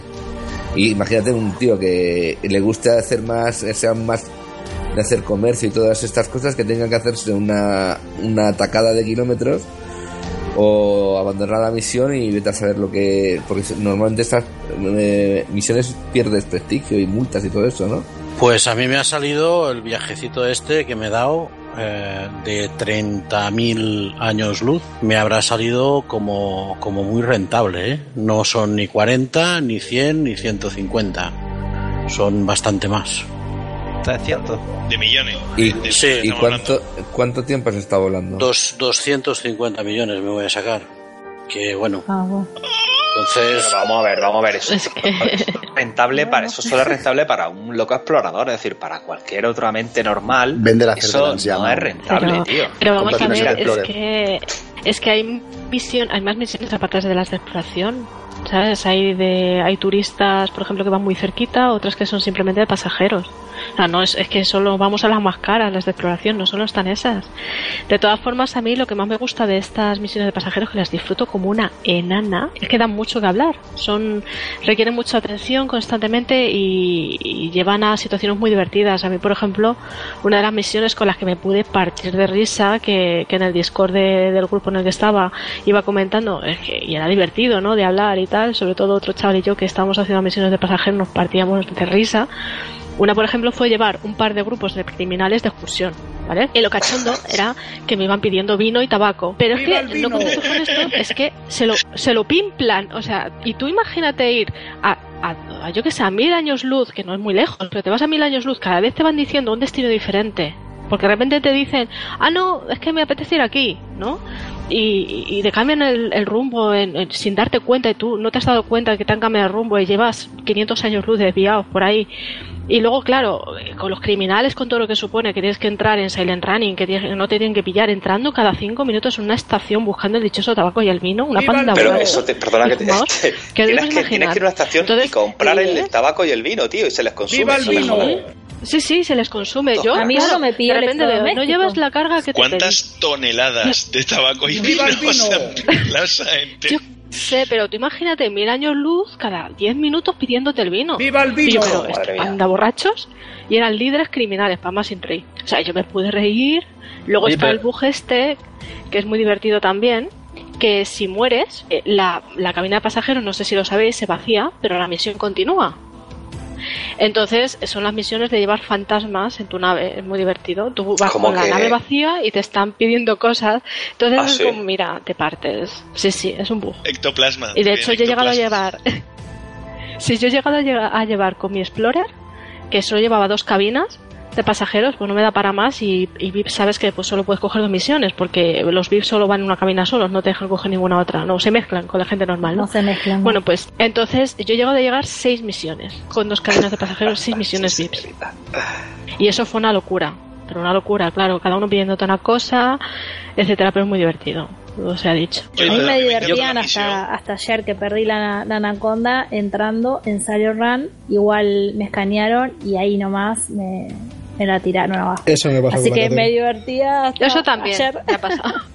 Es muy violento porque está bien que sean buscados, pero que te dejen aterrizar y los lleven a la cárcel de última. No que te derriben la nave y tengas que recomprarla. Deberían ponerte una multa como con la mecánica de contrabando y ya está. O sea, es que eso qué sentido Claro, tiene en claro. el juego. Sí. No, Exactamente, es que, a mí, a en la venta me llevaba, llevaba, no sé, cientos de Es que así se pasajeros por llevar un criminal eh, morí yo, murieron, murieron, murió el criminal y murieron los Sí, pasajeros. sí. ¿Qué sentido tiene eso? Exactamente. No. Ahí, ahí. Pues eso es muy Trump. O sea, Eso, eh, la- No te te pases. se ahorran el juicio y así no formas- tienen que juzgarlo. Sa- ¿Sabéis el tema de la mecánica? bueno, el aspecto este de la, de la satisfacción de los pasajeros. ¿Eso sirve de algo? O sea, si tú. Eso, sí, Sí, que sirve, sí, funciona así. Funciona la palabrita. Si te quedas sin escudos y te atacan el hull, por ejemplo, o en- en- ¿Que de funciona? cómo- Sí, sí, pero- que- te piden Sí, que pero regrese si, lo- si los pasajeros Pero no se ¿qué te van y tú, tú haces la misión y te dice satisfacción miserable o algo así, no sé, no sé exactamente muy bien lo que pone, pero a ti te pagan igual lo que, lo que estaba convenido en un primer momento. Sí. Eh, Entonces eso lo lo que tendrían que hacer es pagarte menos o pagarte, o sea, eh, si la fa- satisfacción fuera máxima, te pagan lo que se había conven- convenido. Si te- si la satisfacción es mínima, pues te deberían pagar menos o no sé, no sé, o, o bajarte la reputación. Yo creo que de alguna manera influyen las misiones que te dan, ¿eh? Y creo, pero no me haga mucho caso, esto es solo una sospecha. No sé, yo te digo, cuando pasa el plazo, entonces sí que no te dejan. Deberías tener no te una reputación específica de piloto de pasajeros o algo así, entonces. Oye, por cierto, a mí me hubo una misión que me encantó, que creo que lo comenté a vosotros antes por antes de que empezáramos el programa, y es cuando me mandaran, me mandaron a, a visitar el parque de Warcraft, que fue buenísimo. Bueno, y, y- y otra cosa que estabais comentando antes de acerca de las misiones de, de pasajeros, es cierto que no tienes por qué hacer misiones de mm, 10.000, 5.000 años luz. O sea, hay sistemas eh, donde puedes llevar de un sistema a otro donde te dan misiones de pasajeros, ¿vale? Turistas, para llevarlo a un sistema que está a un salto y para llevar de nuevo después pasajeros en turistas al sistema que- del que venía. Entonces son Exacto. misiones de un millón, eh, de 500.000 créditos que puedes juntar. Un ferry, eh, vamos. Exactamente, puedes Sí. juntar perfectamente 12 misiones, ¿vale? Y reportarte unos 20 millones de créditos, ida y vuelta son 40 millones de créditos y es una auténtica maravilla. Y son las que aconsejo hacer a la, a la gente nueva. Porque he visto mucho por los foros y me llevo las manos a la cabeza, pero también lo entiendo, que hay mucha gente nueva que pretende hacer misiones de pasajeros, obviamente, pues no saben de qué van y tal, y no saben ni equiparse la nave. De hecho, las preguntas son, oye, ¿cómo me pongo una cabina de pasajeros? Y claro, dices, madre mía, ¿y este se va a a un criminal o se va, y le va a explotar? ¿Es que va a explotar? Entonces, Bueno, pues, porque es claro... que ahora es, eh, es la nueva moda, porque eh, es que eso en- es ya Es el normal, típico deba- sí. es el debate que tenemos. Entra un jugador nuevo, oye, ¿cómo puedo conseguir el máximo dinero en el mínimo tiempo disponible? Eh, pues ahora eh, la, mo- la nueva moda es esta.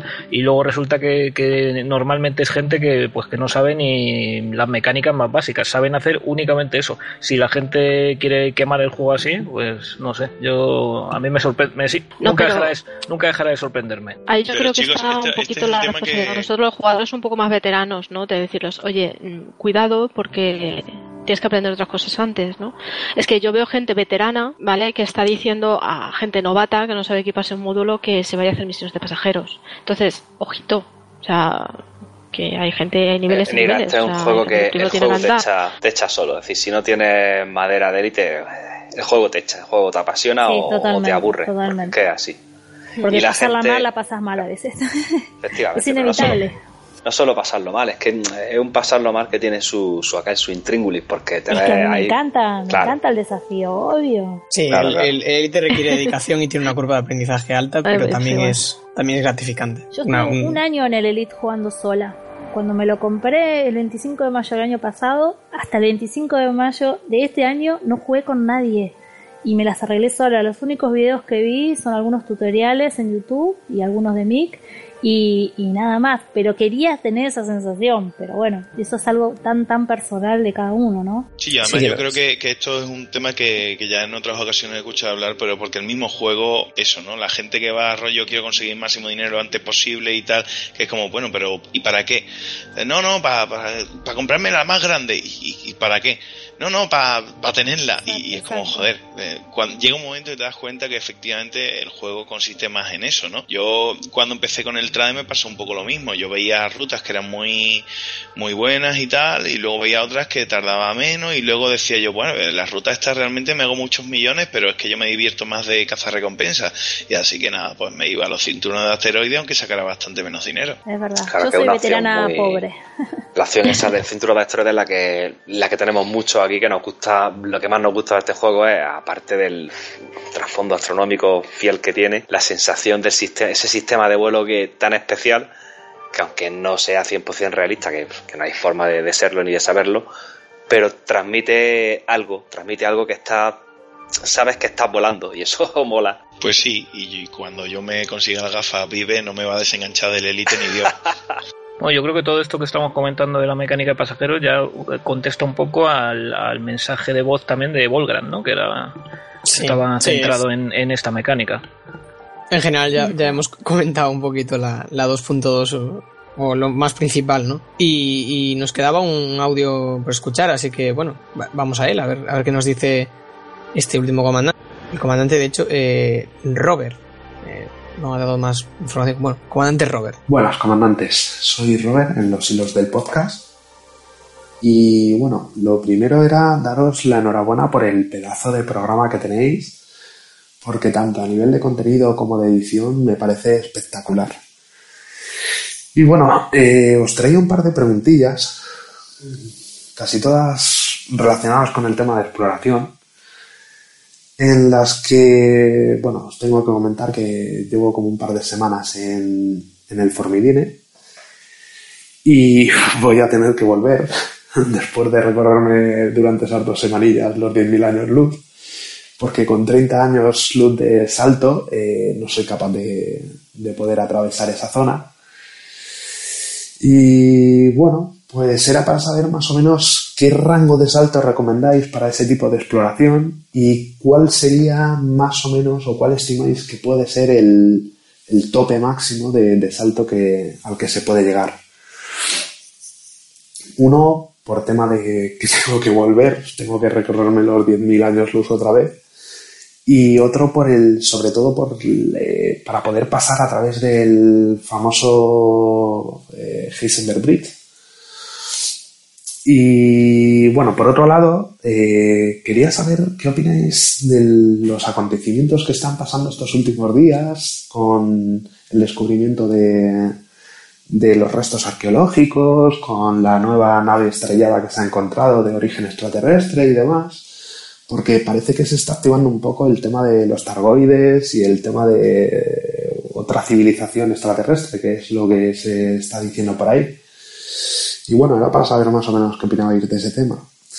Y luego en relación a, la 2.2, eh, bueno, deciros que obviamente tampoco he probado muchas novedades, eh, salvo el tema de, del salto que se puede ver la estrella al, fondo de, del túnel y demás, pero me da la sensación de que ahora como que tardan un poquito más los saltos y, y sobre todo el tema de la estabilidad de, de, conexión, que no sé si es por algún tipo de particularidad que tengo yo en mi red o algo, pero las desconexiones mínimo mínimo suelo tener como dos o tres al día.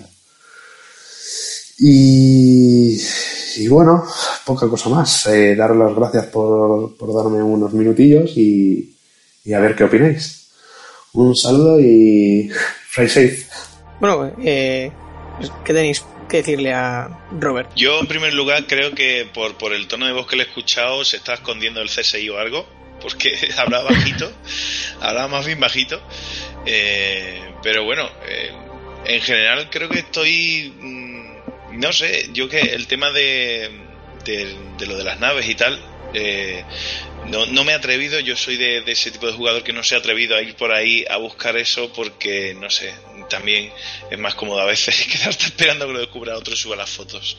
A ver, Frontier ha dejado bien claro que el misterio que se esconde en el Formirin está desde el principio del juego. De hecho, no sé si está incluso desde la beta.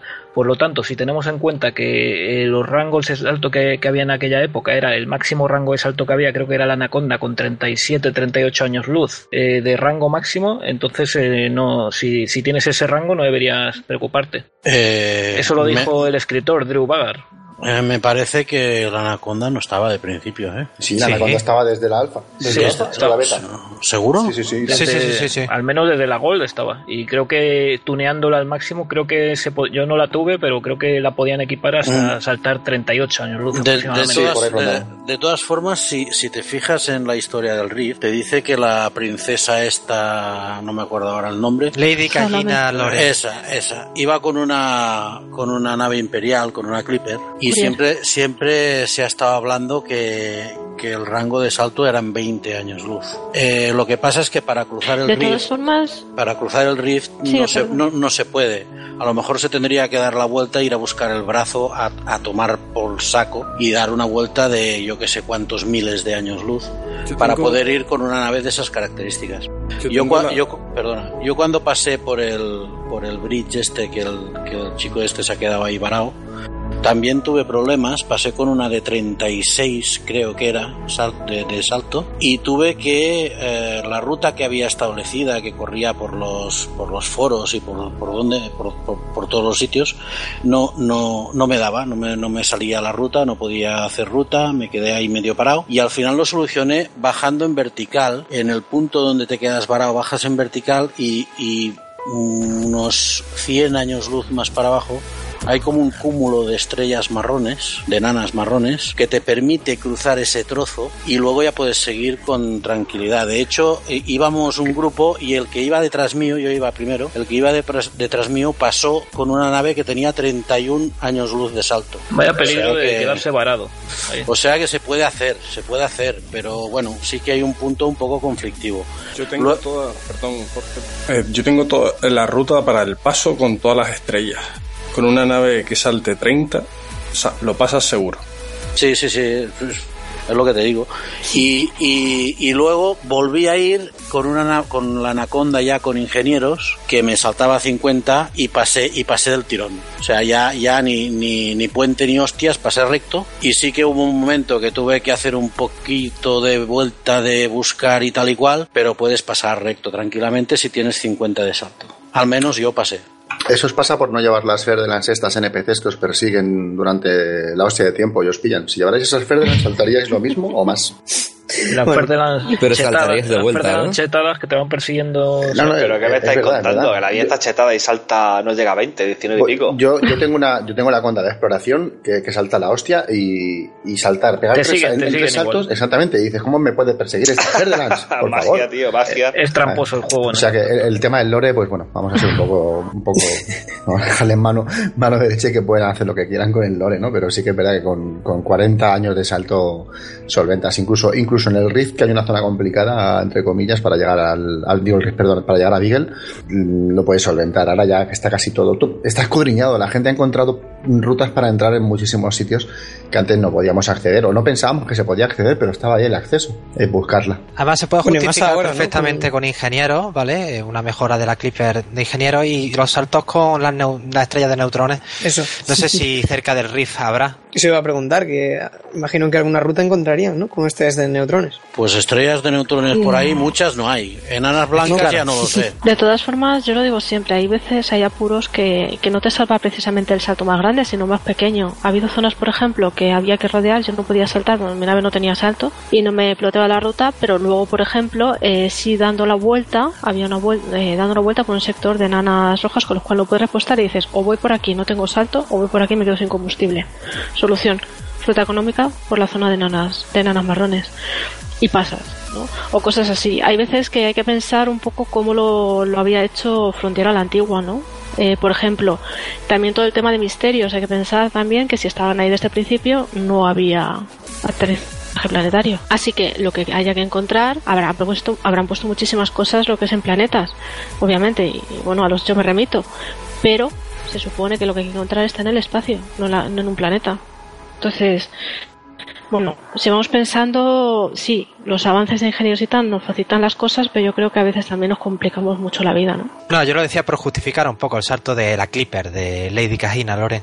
Bueno, que ya no es Lady. Se han tirado un farol los de los de Frontier. Eso Sí, puede sí, ser, Lo han metido ahora hace poco. Y es como, no, eso, eso Eso, estaba ahí. No, no lo habéis visto. Estaba ya. No, no, Sí. pero bueno, tiene razón, tiene razón, Ira. Pero bueno, eso es, eso es ya tema del, del Formidine que, que tiene delito también meterse ahí. Y, y no sé, le hemos respondido ya a Robert, sí, ¿no? O algo más que añadir. El tema de las ruinas. Comentaba el tema de los saltos y de, y de la duración de los saltos. El servidor sí que Es es, verdad que está un poco, está un poco, el servidor está un poco para allá. O sea, no es, no es cosa suya. eh, los saltos no es que duren más, sino que es el servidor. O sea, los saltos yo creo que duran lo mismo. Cuando el servidor está bien y flojo de gente, los saltos ahí me duran lo mismo que antes. Lo único que sí que es cierto que hay desconexiones y todo esto. Hay, hay más carga de jugadores, yo creo. En estas últimas semanas eh, ha habido una, una carga mayor de jugadores. Igual si alguien sabe cómo mirar eh, un poco las estadísticas, si ha, si ha habido más eh, incremento, se podrá ver. Yo estoy casi seguro de que es que hay más jugadores que antes. Yo te puedo decir, esto es una impresión personal, esto no es nada científico ni visto en estadísticas, pero sí es cierto, os lo comenté ya hace un par de días por ahí, no sé quién se lo comenté, que estoy viendo más jugadores de la cuenta. Hoy mismo me acabo de hacer un viaje que era la zona de los corsarios, ya me he encontrado con varios, por la zona de Aselus, Primus, también me he encontrado, en fin, me ha llamado la atención. Eso, eso se puede consultar fácilmente en las estadísticas de, de juego de Steam, ¿no? Bueno, Steam lo que pasa es que deja fuera mucha gente, a mí entre otros. Sí. A mí, a mí también me deja fuera, pero ya da- te da una idea o sea, de, de si han Sí, sí, subido o bueno, bajado. claro, es, un- es una buena muestra. Bueno, la página está donde se está haciendo el mapping, el Galaxy Mapping este, también se puede ver los jugadores que hay por según qué zonas, ¿no? Me equivoco, lo he estado mirando yo también. Creo que sí, creo que sí. Es difícil contar a todos los ju- jugadores, pero es cierto que puede ser. Puede ser eso el tema de servidores, o también puede ser que cuando han tocado el salto también quizás hayan tocado algo ahí que afecta a la carga. Bueno, ya pasando un poquito, porque si no nos, nos vamos atrancando en los temas, y va a pasar ya a, la entrevista a Pla, que hemos tenido aquí a Wilco esperando un buen rato. Y, y, y doy paso un poquito a, a hablar de los pilotos libres de la Alianza, ¿no? Sé que estáis ahí fuera. Detecto vuestros inútiles intentos de localizarme. Sé que tenéis miedo. Nos tenéis miedo a nosotros. Tenéis miedo al cambio. Voy a cortar la conexión y le voy a mostrar a la gente libre lo que vosotros, tiranos, dictadores, gobiernos antidemocráticos y empresas corruptas, no queréis que sepan.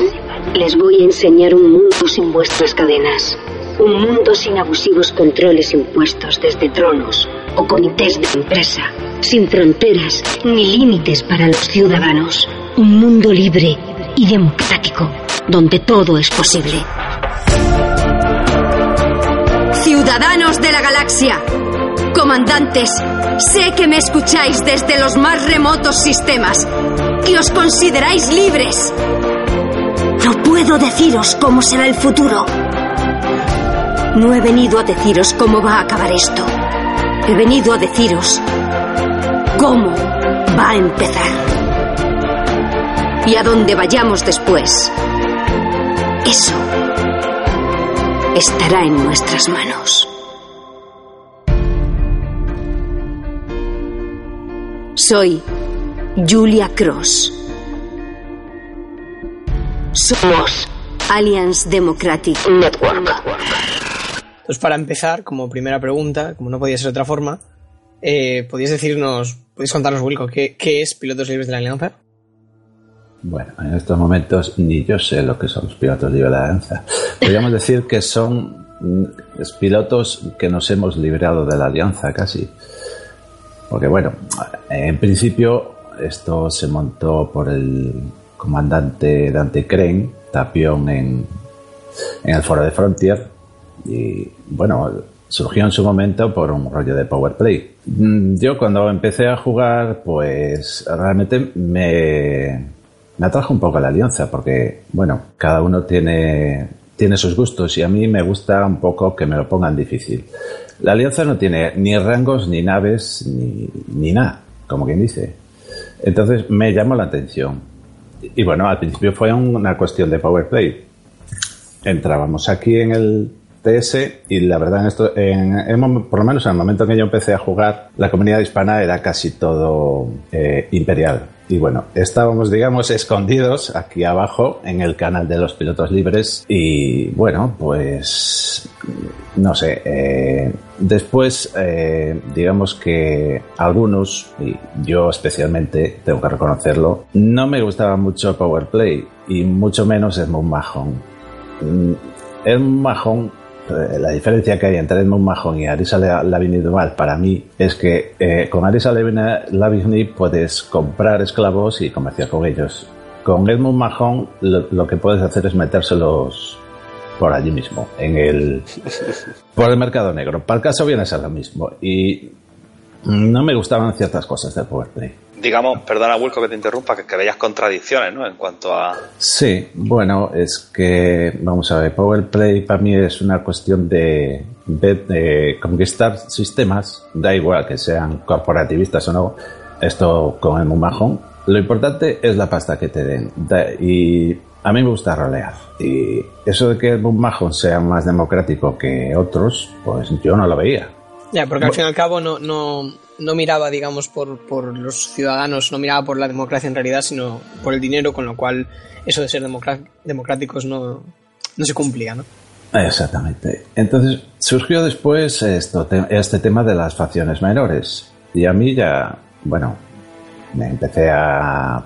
Vamos, era algo que ya me llamaba la atención, porque claro, es algo que tú puedes montarte con tus compañeros, digamos, de ala, y no tienes que ir a un Reddit hecho por quien sea a, a hacer cosas que a ti no te dicen nada, que a mí no me decían nada en ese momento. Bueno, ya sabemos que el Power Play eh, es, vale, sí, llevar papelitos para allá, matar naves, pero bueno, eh, el, el rollo siempre. No, no hay un sentido para, para esas acciones realmente. No, no hay, yo no lo veía. No hay una lo veía, y además había, había cosas que no me gustaban, porque tú te puedes matar eh, llevando papelitos para aquí y para allá, pero hay gente que se conecta en, en modo solo, privado, y cuando vas a ver la estadística y dices, vale, he hecho mi trabajo, fortificado el sistema o lo que sea, pero ve- veías que de repente, el último día, por ejemplo, que más jorobaba, pues que de repente ese eh, había la oposición, se hacía la oposición. Y claro, tú no veías a nadie, no veías a nadie. Entonces, pero no, lo que, no hay una falta de sentido, lo que hay una, La- una, la- una la mala lucha- implementación. La acaso, típica ¿no? lucha contra fantasmas de, de este juego por los tres modos que tiene. Pero vamos, que eso te va a pasar sí. en Power Play y te va a pasar, Sí, bueno, en, va a en pasar, el en la, sí. en- en la Background Simulator en- con facciones menores. Eso es un problema Pero más. Wilco, Michi, no hay un fallo, insisto, de, de sentido. Es decir, el sentido está ahí. Hay un sentido de, de cambiar la, el tema de las expansiones, los controles del sistema hacia un lado o hacia otro. Lo que está, en- por lo que estáis comentando, es mal implementado, digamos, el hecho de que vuestro trabajo en, en abierto, por ejemplo, pues luego no se vea reflejado porque hay gente en la trastienda, los fantasmas, como decís, que echan por alto vuestro, vuestro trabajo, que, que además es más complicado hacerlo en abierto. Sí, pero lo que no tiene sentido es que una, fa- una facción mayor, o sea, una, eh, una facción de Power Play con, de la de Edmund Mahon, de, de la Alianza, eh, tenga en su, en su paraguas, por así decirlo, sistemas imperiales, sistemas feudales, sistemas eh, de la Federación. eh, no tiene mucho sentido eso, pero vamos, que eso le pasa a la facción de, de Power Play de, de Mahon, como Sí, también a las imperiales o a las federales. O sea, Es que como- estáis viendo el Power Play con un enfoque incorrecto. El Power Play en sí no es un juego de simulación de trasfondo, es un juego de eh, mm, cambio de poder, ¿vale? Y lo Es que un se Risk, mueve, yo lo veo como claro, un Risk. Sí, pero no una conquista. O sea, el Power Play no es una conquista, es la influencia. Lo que tú expandes es la influencia. Entonces, en la burbuja que veis, no una burbuja de, de- de expansión, porque los sistemas, veréis que hay sistemas de la alianza eh, dentro de la burbuja de, la- de Edmund Mahon que son del imperio o de la federación. Pertenecen al imperio y a la federación. Pero no son de la alianza, pero pertenecen a la zona de influencia de Edmund Mahon. O sea, el Power Play no lo veáis como, como eso, como una conquista, como una expansión, sino como una extensión de la, de la influencia de cada facción, lo reconocida y lo famosa que es. Bueno, no voy a entrar en, en, en No, porque en nos enrollaríamos profundidad en el. Power Play porque Sí, sí, no sí. tiene sentido muchas cosas y vamos, eh, mejor que siga la entrevista. Solo quiero comentar que vamos, eh, Power Play lo que no, vamos, eh, hay que añadirle como a todo en este juego muchísima más profundidad para que sea algo con un, con, un mínimo de coherencia, creo yo. Pues eh, mm, continuando con lo que decía Wilco, es decir, eh, en desacuerdo ¿no? con cómo funciona el Powerplay, digamos que los fundamentos de, de PLA es eh, llevar esos ideales que de verdad consideráis, ¿no? los, eh, los reales ideales de la alianza, que no veis que se están cumpliendo con, con Mahon, eh, por vuestra cuenta, ¿no, Wilco? Sí. Y eso mm, básicamente se hace con la facción menor. ¿Y el, el, objeti- el objetivo cuál es? ¿O vuestros objetivos cuáles son? Bueno, objetivos eh, claros no hay. O sea, simplemente eh, surgen cosas. Al principio fue muy realmente fue muy difícil porque realmente Frontier no te da información acerca de facción de, de simulación de fondo y te tienes que buscar la vida básicamente pues en post traducidos digamos por Zaroka de cosas que han surgido por ahí y bueno, realmente eso tienes que mm, eso buscarte la vida básicamente tú probando cosas y si las cosas resultan bien si no hay que hacer más pruebas para que para que funcione Para hacer que tu facción gane influencia y se expanda.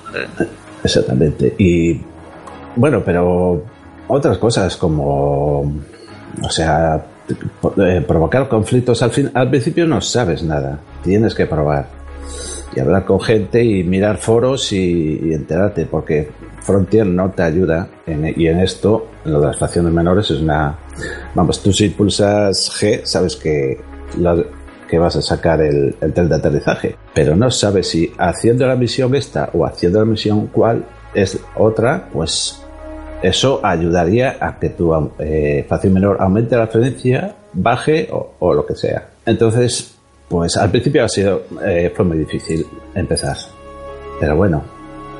Poco a poco se va aprendiendo, ¿no? Sí, y hay que decir que gracias a ingenieros ha, ha habido un avance.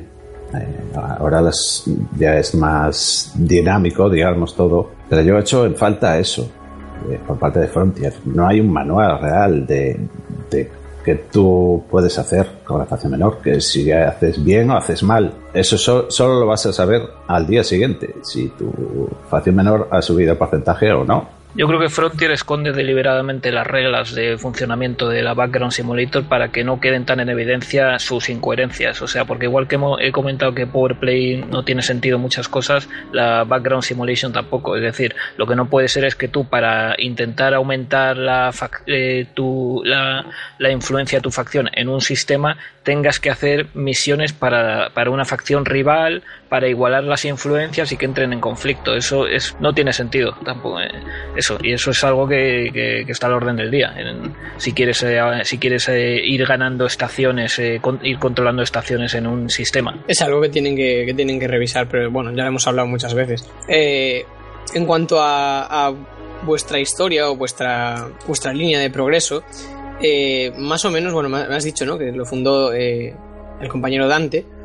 Más o menos en qué fechas? Pues más o menos creo que en junio. Del año pasado, ¿no? Sí. O sea, ya lleváis más de un año trabajando.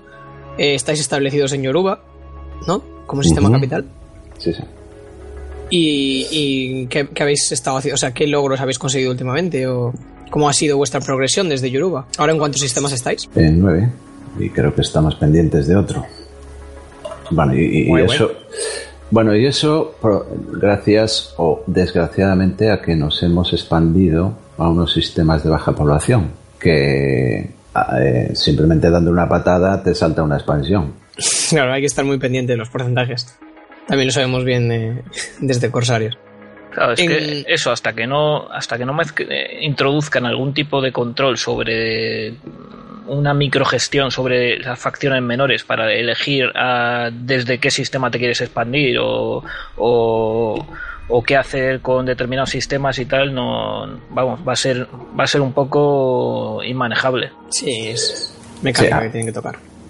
La, la, la cuestión es que somos poca gente y bueno, cuando tú estás en muchos eh, sistemas presentes, a veces tienes que andar corriendo como un pollo de un lado para otro para, para que para poder controlarlos, digamos. Yo eh, una cosa que digamos decidido entre comillas es que el sistema en el que estemos conquistar todas las estaciones. Eso En, eso- en esos sistemas de, de baja población que comentas, es que se da la paradoja de que tienes que hacer misiones contra tu propia facción para bajarle la influencia y no expandirte desde ahí. Es que tiene bemoles el tema.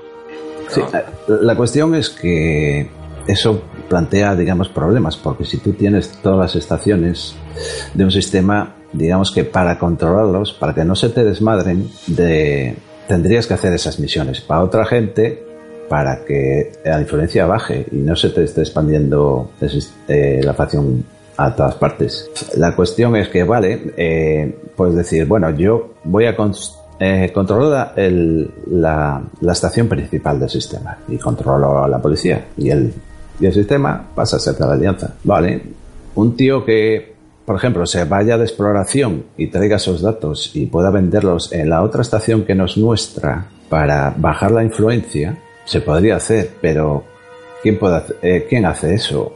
Alguien que se va a 30.000 años luz y hace 50 millones, pues lo primero que va, va a hacer es parar en el primer sistema en que haya una estación y vender eso.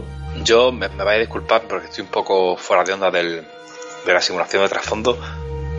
Eh, ¿Qué problema hay realmente en por qué tenéis que hacer misiones contra vuestra facción? Es decir, ¿por qué no? ¿Qué más da? Que te expandas. No es, al fin y al cabo, eh, la finalidad de, controlar cuanto más mejor. No lo, es que no, no termino de entender la lógica. Es que a veces también cuando uno entra en expansión, el tema de, de- del pago de las misiones o, cuando no estás en auge, estás en, algún momento delicado, también las misiones bajan la calidad. Entonces, ahí, generalmente uno hace la historia por, también por ese lado. Y también para mí es importante el tema de la comunicación que hay, porque yo veo en Inara muchas facciones menores de comandantes que son, no sé, 50 personas y activos realmente son 10. Entonces están llevando adelante todo eso y hay gente que ni se comunica por ni Discord ni Telegram, no usan nada y claro, se meten en la estación y dice, bueno, voy a hacer misiones para la facción a que estoy aliada y capaz que en ese momento uno no quiere expandirse y, y realmente le están haciendo un daño. Entonces, para mí tiene que ser una combinación eh, de las dos cosas no solo de, del rollo que tenga cada uno, sino de la comunicación con- que tiene con, con sus compañeros. Porque creo que ahí a veces uno falla, porque tiene que tener muy bien en claro lo que quiere hacer. Pero ¿cuál es el porqué de no querer expandirse? A ver, si yo lo No, comprendo y en respeto, es decir, yo, yo estaba hablando No, no, con algunas sí. facciones, me han pedido que no haga según qué actividades y, y no la no la he hecho, no, sin ningún problema. Pero No, no, más que nada por el trabajo extra que también lleva eh, el tema de, de- de expandirse, empezar a, a subir reputación, eh, lleva pero mucho entiendo que llegará un momento, Nati, en el que Sí, se en pierde, el que, se pierde. de- en el que dejes en el que dejes Sí, de, de poder expandirte por la propia inercia, pierdes pierdes digamos esa velocidad, esa inercia y tendrás que dejar de expandirte, es decir, no sé, es que a ver, eh, os hablo desde soy un completo novato en el tema este de trasfondo como digo, eh, pero me, me- me- me pica la curiosidad el tema este de que de no querer expandirse, de que supone mucho tra- no, no lo entiendo, pues si Bueno, te expandes, eso va más que que luego nada en el pierdes, rollo de cada facción. Eso, Es- es eso un- depende de cada uno que lo va llevando. Hay gente que no le interesa, que lo único que le interesa es jugar con otra gente, eh, hacer alas, divertirse, hacer una cosa loca, no importa si se expanden o no.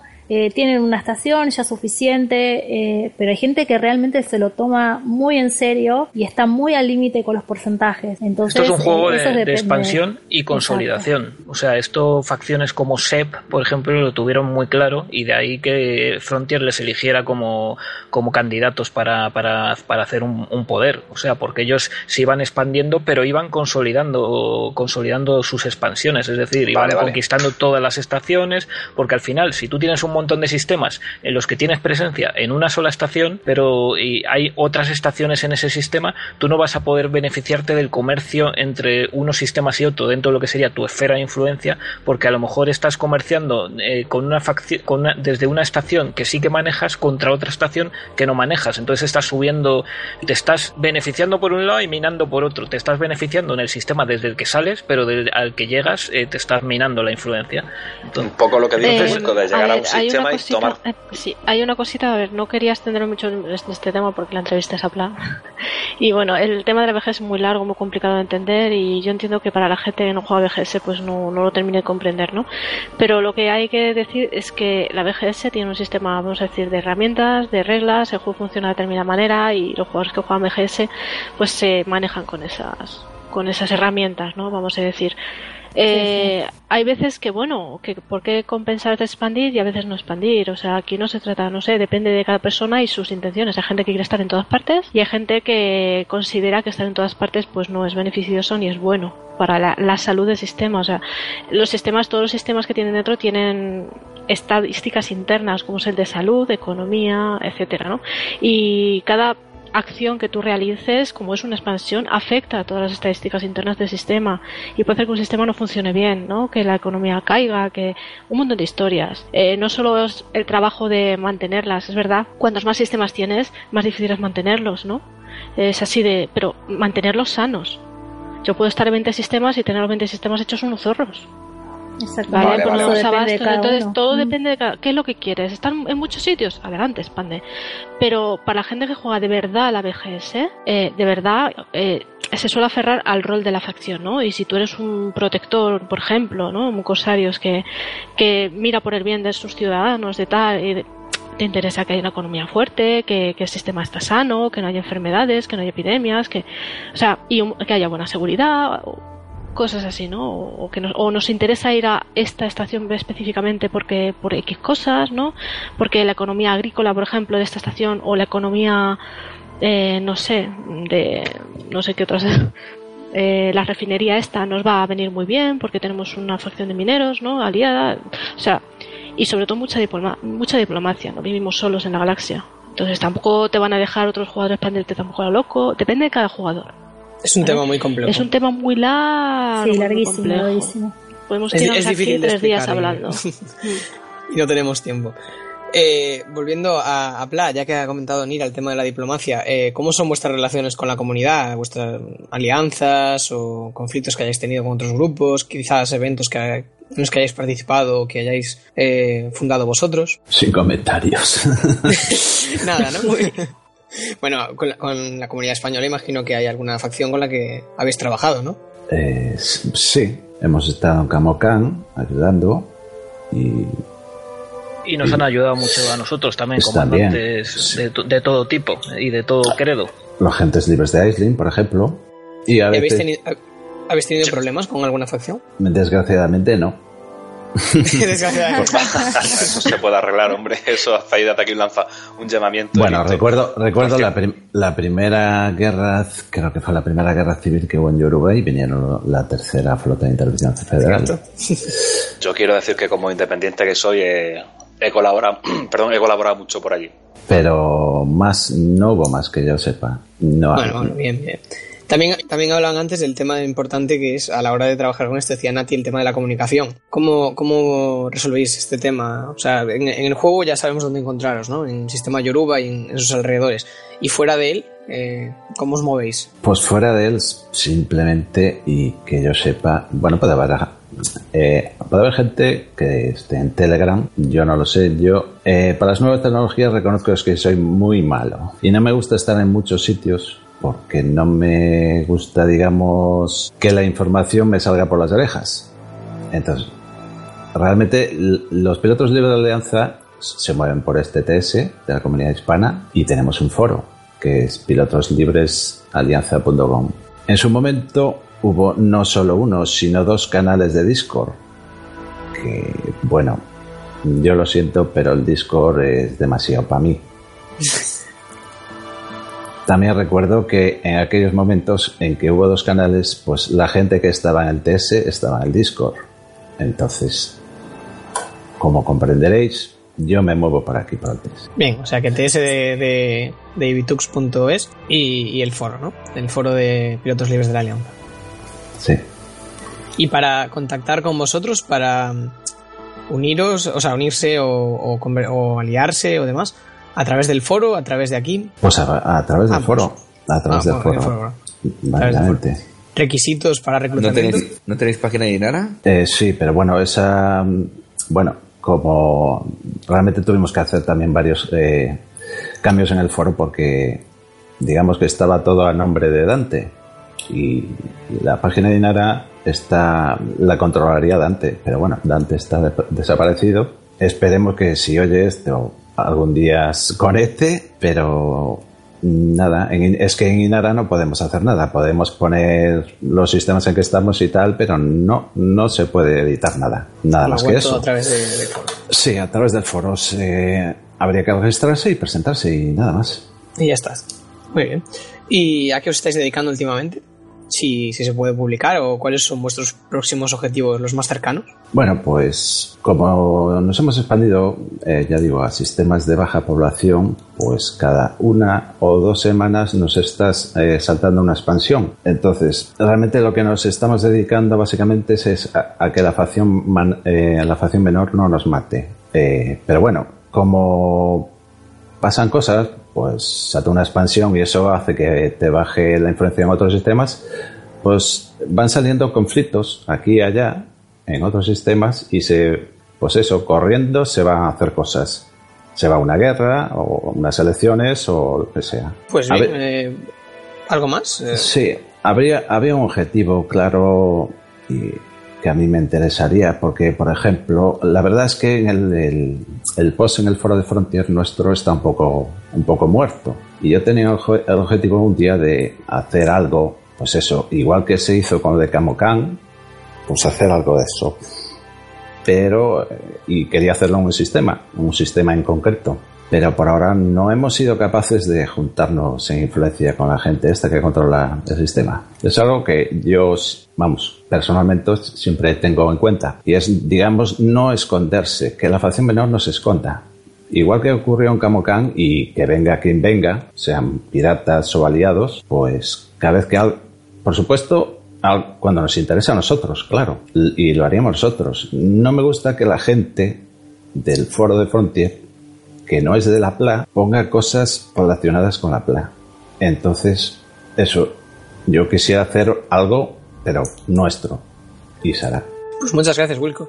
Eh, más o menos hemos repasado, bueno, eh, cosas importantes. La PLA es facción de la Alianza, independiente de Powerplay, dedicada sobre todo a, a la BGS. eh, si su sistema es Yoruba, y los podéis encontrar fuera del juego, eh, tanto aquí en el servidor de TS de, de la comunidad hispana, como, como en su foro oficial de pilotos libres de la Alianza. Así que si os queréis pasar, pues supongo que Wilco os invita a uniros, ¿no? Por supuesto. Muy bien. Malditos servicios de comunicación subespacial. Cuando no puedo usar Intercom, esperar las respuestas a los holoforos me hace eterno. ¿Qué le pasa, capitán? ¿Es que no conoce los nuevos servicios de CHCOMS? CHCOMS, ¿te refieres a los servicios de comunicación intergaláctica de la comunidad hispana? CHCOMS ha estrenado un nuevo servicio de comunicación directa e instantánea de alta tecnología, Comunidad Hispana Telegram Service. Un servicio Telegram. Pero si eso no lo usa nadie. Observo que no está puesto al día, comandante. Escuche este spot. ¿Has perdido por la galaxia? ¿Necesitas ayuda? ¿Quieres reunirte con otros comandantes y vivir con ellos grandes aventuras? Entonces únete al grupo de Telegram de la comunidad hispana, donde te recibiremos con los brazos abiertos entre nuestros más de 100 comandantes. Mantente al día con nuestros canales de información gratuitos y prueba nuestros bots de propio diseño para no perderte nunca en la galaxia. No lo olvides. Búscanos como arroba eliteesp. Tell the tales of the brothers gone. ¿Y ahora qué hace, comandante? Pues ¿qué voy a hacer? Ya lo estoy instalando.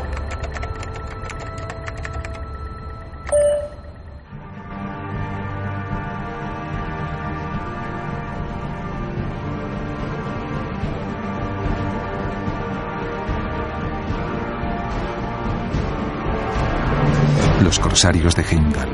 Somos un grupo de veteranos comandantes que dedicamos nuestro tiempo y esfuerzo a la protección y cuidado de nuestro hogar, de nuestras familias.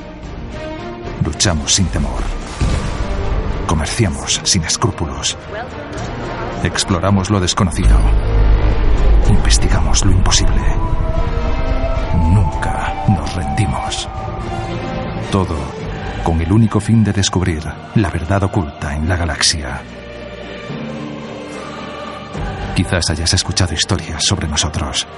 Algunas eran ciertas, otras quizás no.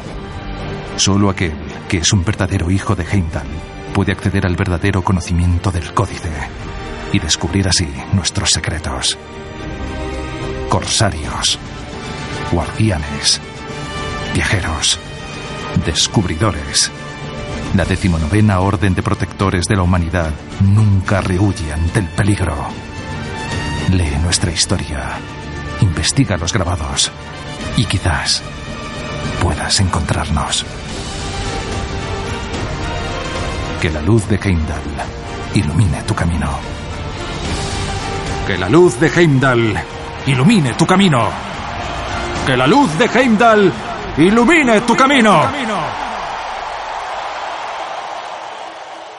Buenos y bienvenidos comandantes al cuarto capítulo de la serie Consejos, trucos y vivencias de un comandante experto. En la entrega de hoy, tal y como prometimos, hablaremos de las zonas de conflicto.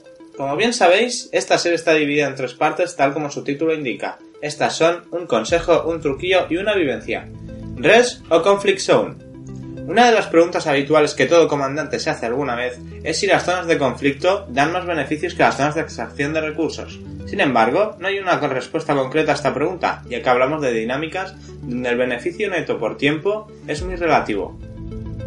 Mientras que en un respuesto parte con el pez gordo de cambio o bien vagar durante un buen rato por una instancia donde no merece la pena ni gastar munición, en una zona de conflicto tienes una afluencia constante de enemigos a las que hacer frente. Cada tipo de nave presente en la zona de conflicto tiene asignado un valor. Por poner un ejemplo, derribar una Eagle proporciona 5.000 créditos en monos de combate, mientras una Corvette suele rondar los 80.000 o más. También existe la posibilidad de que las facciones envueltas en la guerra te ofrezcan misiones de eliminar pilotos de la facción enemiga. Son muy lucrativas, pero requieren un esfuerzo considerable por la cantidad de enemigos a los que abatir. Esto nos lleva a... ¿Ejército de un solo hombre? Antes era factible adentrarse en una zona de conflicto solo con naves pequeñas. Ahora en la 2.2 o vas con naves dedicadas de combate o lo pasarás mal, muy mal. Los misiles pueden dejarte fuera de combate fácilmente, o al menos inutilizarte módulos de importancia capital como los thrusters. Además de los infames pilotos de Ash con railguns, ahora hay también Vipers con aceleradores de plasma que no fallan ni un disparo. En la actualidad, las zonas de conflicto son verdaderos campos de batalla donde los errores se pagan caros. Por eso no hay nada mejor en estas ocasiones que formar ala con amigos, hay muchas estrategias que podéis poner en práctica. Ante todo, hay que tener siempre claro dónde nos encontramos con respecto a nuestros compañeros y aliados en el PC, y tener en cuenta el rango de los enemigos a los que decidamos hacer frente. La guerra, la guerra nunca cambia. Hoy viene a explicarnos su vivencia un piloto anónimo curtido en mil batallas. Sus palabras son las siguientes. Así que no te importa escuchar el relato de un pobre anciano. En fin, por aquella época los conflictos estaban a la orden del día, ya que la burbuja se está expandiendo. Fue una época de oro para los mercenarios como yo. Formaba parte de los fantasmas de Vega. Todo el mundo nos temía y respetaba, porque podíamos luchar codo a codo con una facción y al día siguiente reducir las cenizas. Yo por aquel entonces pilotaba una cobra. Era grácil y rápida, pero no se llevaba muy bien con los agujeros de bala. Mi labor dentro de la Wink era la designación de objetivos, para ello, lo primero que hacía era adentrarme en plena batalla sin escoger bando. Buscaba el objetivo enemigo más peligroso, me aseguraba una posición ventajosa, seleccionaba facción y abría fuego para llamar su atención. Entonces me retiraba. La velocidad de la cobra me permitía alejarme de las demás naves sin demasiados daños. El pobre ingenuo que me perseguía no sabía que para cuando llegara a mi posición le esperaban mis compañeros de ala, cuyas naves eran una anaconda y una fer de. Te puedes imaginar cómo acababa la cosa. Sin embargo, no todo era tan fácil como parece. Muchas veces, mis compañeros se retiraban para recargar escudos o bien para reparar sus naves, quedándome yo solo en el fragor de la batalla. No sé por qué un día me dio por medirme a una nave de descenso federal estando solo. Fue una temeridad. Cosas de la juventud, supongo. Recuerdo que me situé a sus seis y disparé con todo lo que tenía. Es relativamente fácil mantenerme fuera de su arco de fuego, pero no había reparado en su escolta, una Eagle bastante molesta. Aprovechando mi velocidad me alejé de la zona para destruir con seguridad aquel mosquito. Volví a acercarme a la nave de descenso. Me recibió con su cañón de fragmentación, que agrietó mi cabina. Aún así insistí y me coloqué nuevamente en su zaga. Mis multicañones hacían papilla su casco. Me relamía pensando en el botín que me iba a llevar. Pero no reparé en que las luces de proximidad de la cabina se empezaron a encender. Una anaconda enemiga se abalanzó sobre mí, chocando y destruyendo mi nave casi en el acto. A duras penas pude llegar a la claustrofóbica cápsula de escape, en la cual pasé horas y horas maldiciendo mi estupidez hasta que vinieron a recogerme. Así que ahora ya sabéis, siempre hay que tener en cuenta a quién nos enfrentamos para no asumir riesgos innecesarios y dónde nos encontramos, para no llevarnos una sorpresa desagradable. Eso es todo, comandantes. Nos vemos en el siguiente episodio que será de comercio. Hasta entonces, saludos y fly safe. Pues ya pasamos a, a otros temas que nos hemos alargado mucho eh, a lo que iba a ser el, tema principal del podcast, ¿no? Que supongo que muchos por aquí estén esperando a, empezar a hablar de ellos. Y es que eh, desde la 2.2 han pasado algunas cosillas curiosas, ¿no? Ha habido ciertos avistamientos o encuentros de unas ruinas arqueológicas de las que nos podría hablar, bueno, creo que más o menos todos los que estáis aquí os habéis pasado por allí o habéis estado con, con el tema, ¿no? Pero ruinas arqueológicas de una especie alienígena que, de la que no sabemos mucho, ¿no? ¿Qué me podéis decir de esto? Meganira. No, yo Meganira. Precisamente, de, hoy precisamente soy la única que no ha estado por allí. Todavía no la he visto. No eres la única, Nira, no eres la única. Allí no se pegan tiros. Yo no he estado por allí, lo, lo siento. Que, no, se, se pegan tiros, porque seguro. No. Qué raro, man, qué ¿Qué me estás contando? Allí se pegan allí, tiros. Allí Hasta que aparezca el niño de la varita por allí. Exacto. No, no, aparecer ha aparecido muchas veces. Ya apareció él, apareció Nietzsche, que aparece muchísima gente. El tema de las ruinas, de momento, yo creo que va a ser, bueno, Canon, Canon, eh, como siempre, los señores de Canon Interstellar Research están trabajando en ello. Eh, tienen teorías, una de ellas es que visto desde arriba forma una especie de mapa. Parece que les ha llevado a un sistema el cual tiene una serie de cuerpos estelares con unas órbitas muy extrañas. No, no sé, he estado antes buscando el post, no lo encuentro, me sabe mal no poder, eh, no poder poneroslo. ¿no? Eh, pero parece ser que son, son órbitas que, que, salen de lo común, ¿no? Están buscando en los planetas que hay allí, hay planetas aterrizables y están buscando. lo único que de momento así en claro que un jugador puede llegar a sacar es que se pueden escanear ciertos monolitos que hay allí. Quedan eh, unos datos que pasan a, a, formar parte de vuestros materiales de ingenieros, los de la database esta, la databank, el banco de datos que es el de 500, el pequeñito. Eh, con eh, creo que eran seis tipos de monolitos eh, que estaban eh, denominados de manera alfabética en el alfabeto griego, Con lo cual a mí eso por un lado me hace suponer que pueden servir para algún nuevo ingeniero que esté relacionado con algunos de nuestros antiguos eh, exploradores que se enviaron en su momento, que no tenían el famoso Friendship Drive que tenemos ahora en el juego, de esas, de esas expediciones del Lore que no recuerdo nunca el nombre, en mi memoria, Mago Mayor, lo siento. Y, luego hay pues una especie, digamos, de cositas que podéis encontrar que son como urnas, que son como orbes y demás, que se pueden vender o jugar a o jugar al Rocket League como han inventado ya por ahí, ¿no? Hacer partidos de fútbol con el orbe, que por lo visto lo puedes empujar con el con el SRV y hay gente que se dedica a hacer gente que se dedica a hacer partidos de fútbol rollo Rocket League con los con los con los orbes. Por lo demás tampoco tampoco hay exactamente nada aún claro, pero todo apunta a que puede que sea un mapa mapa estelar otra vez de nuevo que nos vaya a llevar a algún lado y casi seguro yo estoy casi seguro que nos va a llevar a alguna zona en la que tengamos algún algún ingeniero de estos tipos tipo Yoda, ¿sabes? Un plan maestro Yoda que está allí perdido en freír puñetas y nadie se acuerda de él hasta que no lo necesitan. Pues yo creo que va a ser algo así. ¿Dirías que es mmm, quizás la especie alienígena que da nombre a, a la autorización? Yo creo que sí. La gente insiste en que los guardianes son los cazas y, y no lo son. Eh, yo creo que no, ¿eh? los, los, los, cazas no son los guardianes, son parte, es lo que hemos dicho antes, una parte, es una beta testing de lo que va a ser la multicrew para mí los cazas, realmente.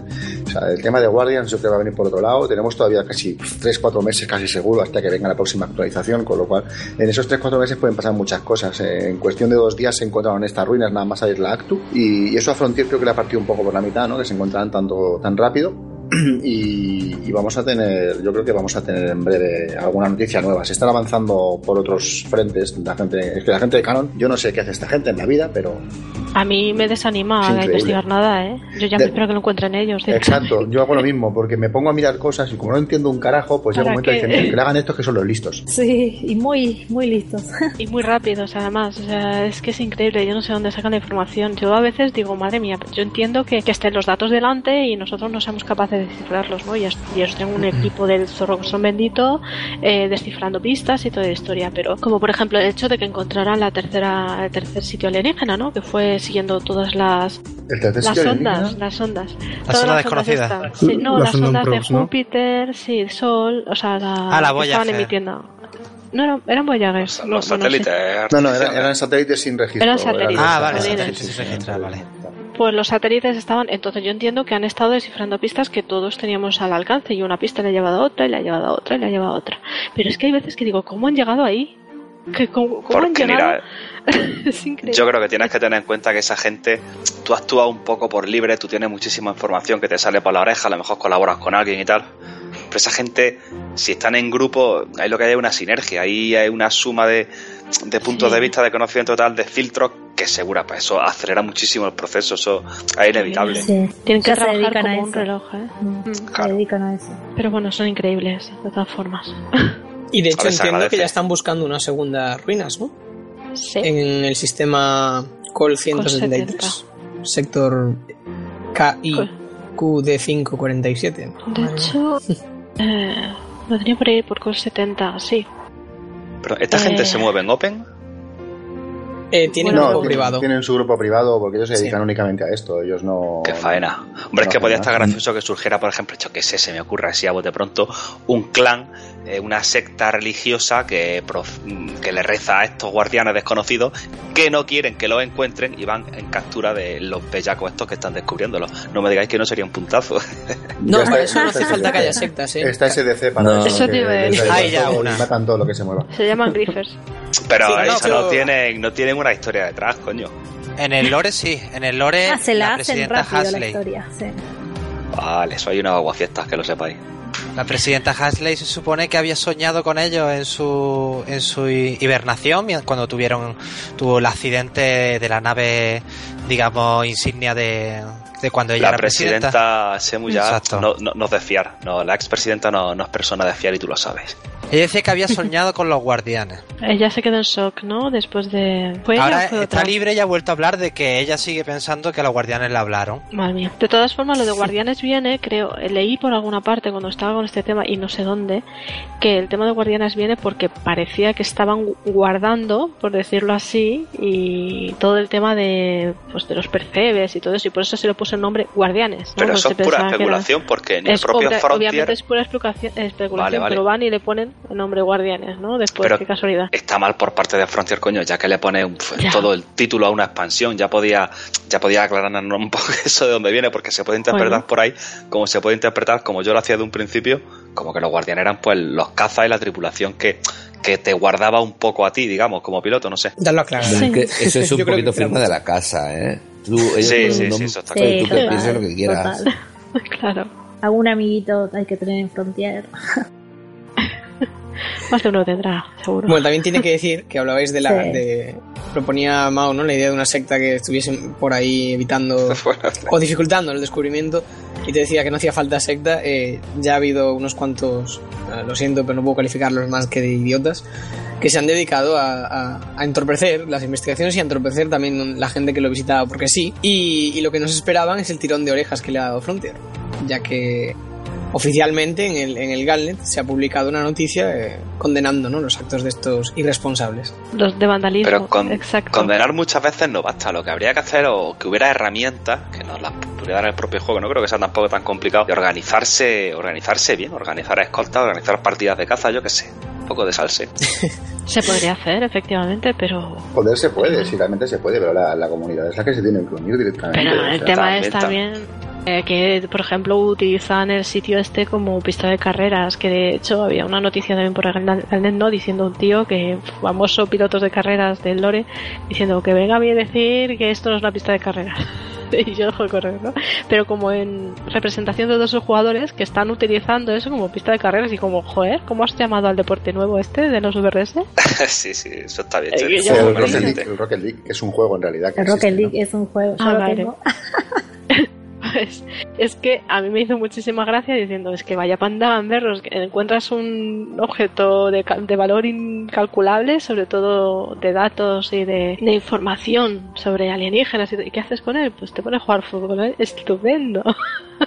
Somos humanos, es un mira, poco el reflejo de lo que es La el humanidad. humano, exactamente, la humanidad. La, la humanidad. Sí, totalmente. El juego es un reflejo claro. De todas formas, a mí me está. A lo mejor cambiamos un poco de tema ¿no? con esto que voy a decir, eh, pero me está encantando mucho. Por otro lado, hay cosas que no me gusta de Frontier, ¿no? Pero una de las cosas que sí me están gustando es lo que pasa con la nueva CG. La. ¿Sabéis? ¿Os acordáis, no? Hay gente a la que le gusta ver el mundo arder, ¿eh? Sí. ¿Qué queríais hablar? No, no, cuéntanos, Sí. cuéntanos. Que... Eh, el tema de la CG no este, que, que era privada, resulta que a mí me hizo muchísima gracia cuando la vi por la primera vez, que dije, ya verás tú, esto va a ser la caña, eh, eh, porque veía ¿no? que todo se iba a acabar muy mal y iba a decir, qué curioso ¿no? que te venga una eh, facción criminal criminal te pida algo muy tóxico, muy raro y muy peligroso, te lo, haga- lo hagan de forma de extranjero, ¿no? Con smuggling, de historia, todo sea secreto, en un sistema que nadie sabe dónde está, solo los que han estado en la cita a cierta hora, no sé qué, que no augura nada bueno y obviamente después de cumplir la CG se entrega todas las toxinas, todo, o sea, todo el veneno y explota una estación, ¿no? Por decirlo así. Y ha habido un ataque terrorista en base de esa CG porque esa CG tuvo éxito. Y a mí me hace mucha gracia diciendo, vamos a ver si los jugadores un poco despiertan y se meten un poquito en el papel de que son unos pilotos dentro del mundo de Elite Dangerous, ¿no?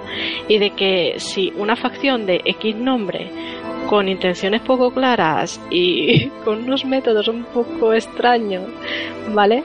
Eh, te piden que cosas va a la gente y lo hace por dinero. O sea, como, ah, Pero me está diciendo que ha pues explotado una estación completa. ¿ha Sí.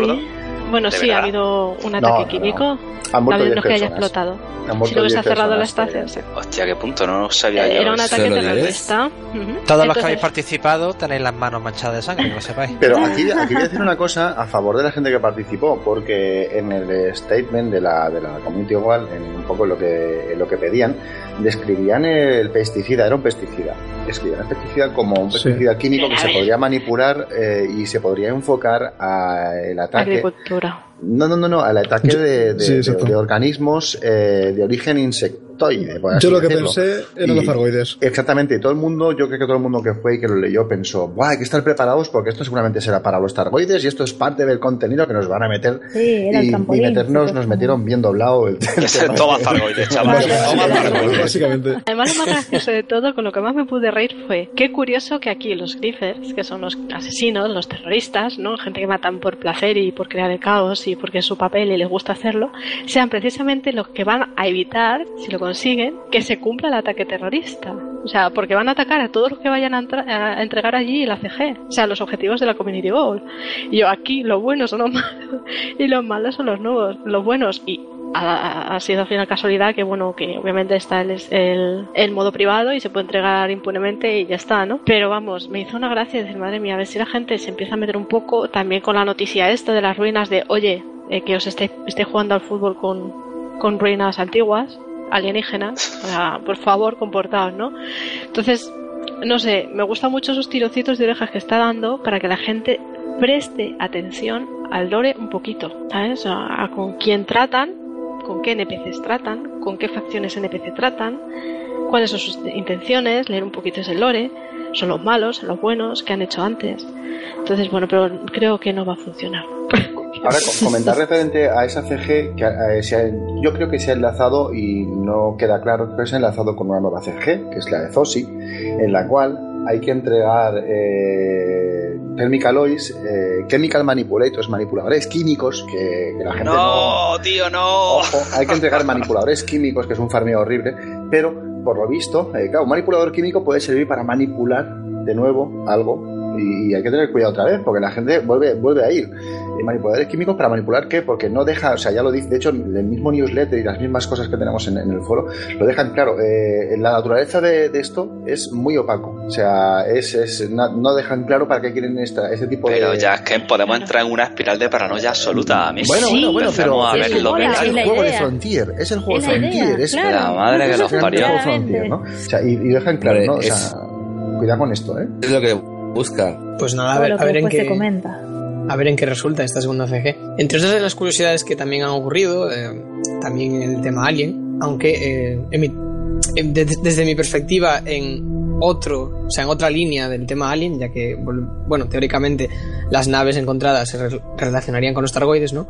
Es que se ha encontrado el, bueno, el avistamiento de una nueva nave estrellada, ¿no? La ¿Os habéis tercera, ¿no? pasado? Sí, la tercera ya. Sí, sí, creo que encontraron una tercera, sí. Sí, ¿Os habéis pasado a visitarla? No, yo no. Yo ni Sí, idea. y Gatien Sí, también estuvo. Sí, sí, estuvimos juntos. Hay, hay una tercera nave estrellada y acompañada de dos anacondas estrelladas y dos Type 9. Las anacondas y las Type 9 tienen eh, claras señales de haber sido atacadas de impactos de arma y no hay yo no, no encontramos ningún beacon en el cual nos diera pistas. Imagino que esto pues lo han puesto allí para que la gente pues, vuelva a, a pensar en otras cosas, ¿no? También. Por lo visto las armas que, que usaron eran bastante grandes y se ven los impactos de las anacondas y tela. Muy, muy grandes. Sí, se impresiona, la verdad. Vamos, que poquito a poco se va acercando, ¿no? Si la primera que encontramos no se sabía muy bien por qué estaba allí y ahora ya encontramos lo que pueden ser restos de una pequeña batalla, digamos que cabe la Es que- posibilidad de que ya estén entre nosotros. Y cuidado No, que aparte, aparte hay muchísimos unknowns artefacts tirados en el suelo, en la zona. Cuidado con esto, que esto está generando muchos problemas en estaciones. Creo que Frontier esto tendría que controlarlo porque es un sitio de farmeo constante de unknowns artifacts y de bombardeo a estaciones. Cuidado con esto.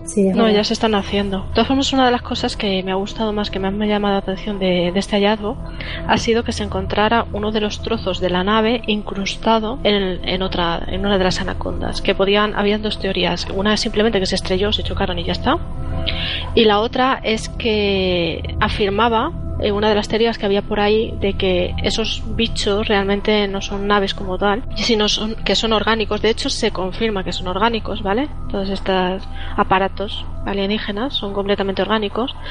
eh, de algunos restos que se encontraron en el espacio con ocho agujeros, ¿vale? Estás Eh, hablando, Nira, de rameo alienígena directamente, ¿no? no, o sea, era, además estaban colocados de tal forma, hubo, la primera vez que apareció la nave ali- alienígena, se encontró además en el espacio una nave que tenía agujeros, era un site, ¿vale? Un- una señal desconocida, y había una nave que estaba ahí destrozada, bueno, no destrozada, simplemente estaba ahí entera, pero tenía ocho agujeros colocados alrededor de la nave. Entonces se, se estaba barajando la posibilidad de que había si- sido uno de estos bichos que como un pulpo la había atacado y tal. Entonces al encontrar en la en esta anaconda, en este en este sitio, una de las naves con un trozo incrustado de la nave se podría confirmar la teoría, se podría, ¿vale? Y el hecho de que se ha confirmado definitivamente que es orgánico. Eh, ¿cuándo, cómo, ¿Cómo y cuándo se ha confirmado eso, Nira? El cómo, Eh, sobre no todo recuerdo eso. porque eh, estaba por ahí el... ¿El Galner, Había un vídeo, es que no lo encontré, está puesto en el foro español, de hecho, está linkeado que hice yo la traducción del vídeo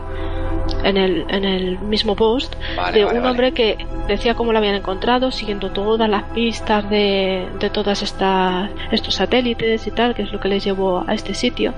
Y ahí él decía que se había confirmado que eran restos orgánicos. Y en una de las noticias de Galnet me parece que también. Bueno, a mí no personalmente me, me parece una notición. Yo, de hecho, todavía tener la incógnita de que eso fuera una, una máquina, fuera algo orgánico. Porque se- lo de orgánico siempre fue una especulación, un poco así que tal. Y que ahora Parte quede confirmado, pues tiene- mola. si- si- no sé si es entero orgánico o no, pero que tiene, es orgánico sí. Ujú. Eh, a- aunque sea mínimo en parte. Yo sigo pensando que no son naves, ¿eh? O sea, la Yo gente está, también. está Sí, obcecada yo en que son también, naves yo yo sigo pensando que no son naves. Que no sean cápsulas para poder acceder a planetas y a partir de ahí establecer colonia y luego pues que nos encontremos con bases alienígenas y demás.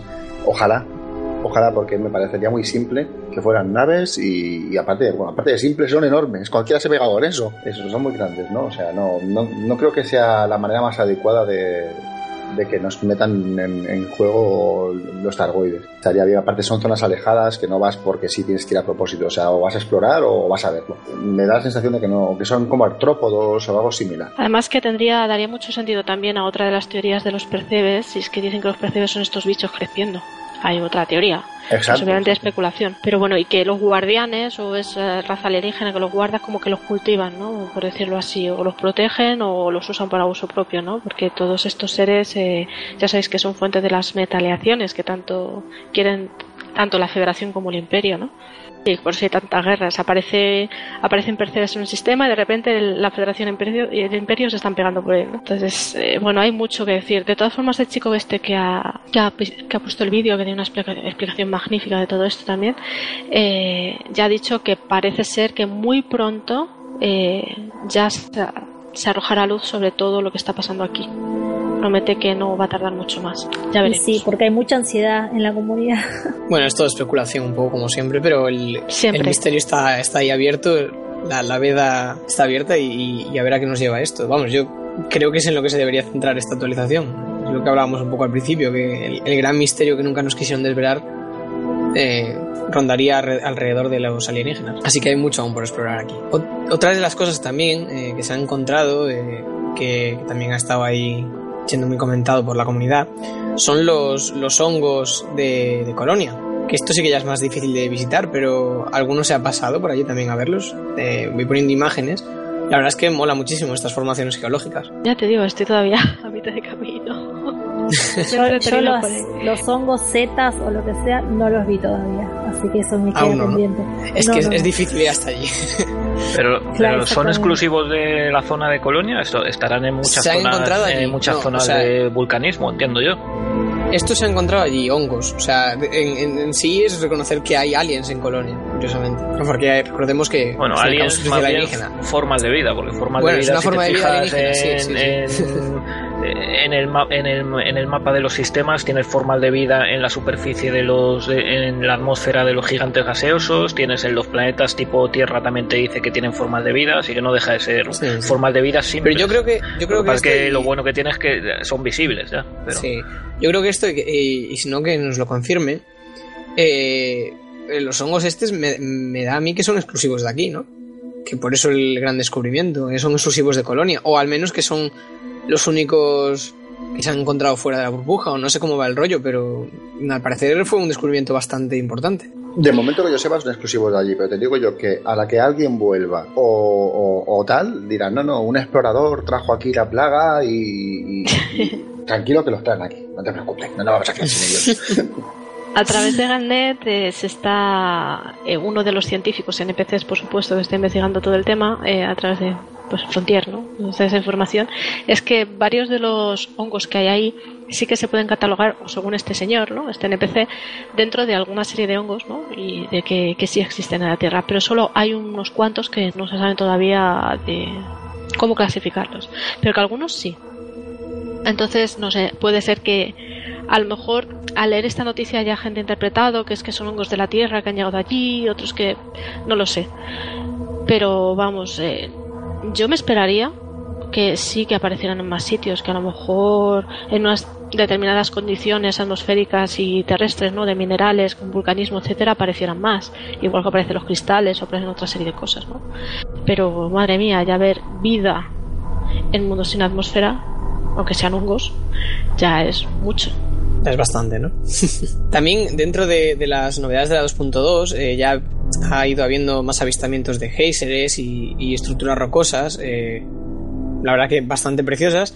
Y yo tengo constancia que seguramente, bueno, Nira lo ha hablado más, pero vamos, yo lo poco que he podido hablar con mis compañeros de Corsarios, eh, está confirmado que esas teorías de que solo se encontraban en los planetas con actividad volcánica que estaban orbitando gigantes... No, o sea, si un planeta tiene actividad volcánica, eh, garantizado que tiene algún, alguna de estas formaciones. ¿Vosotros cómo, sabe- cómo habéis interactuado con este tema? Bueno, Mick te lo puede, te lo puede decir, ¿no? Que voló 4 kilómetros para arriba con Gogeta. Gogeta también.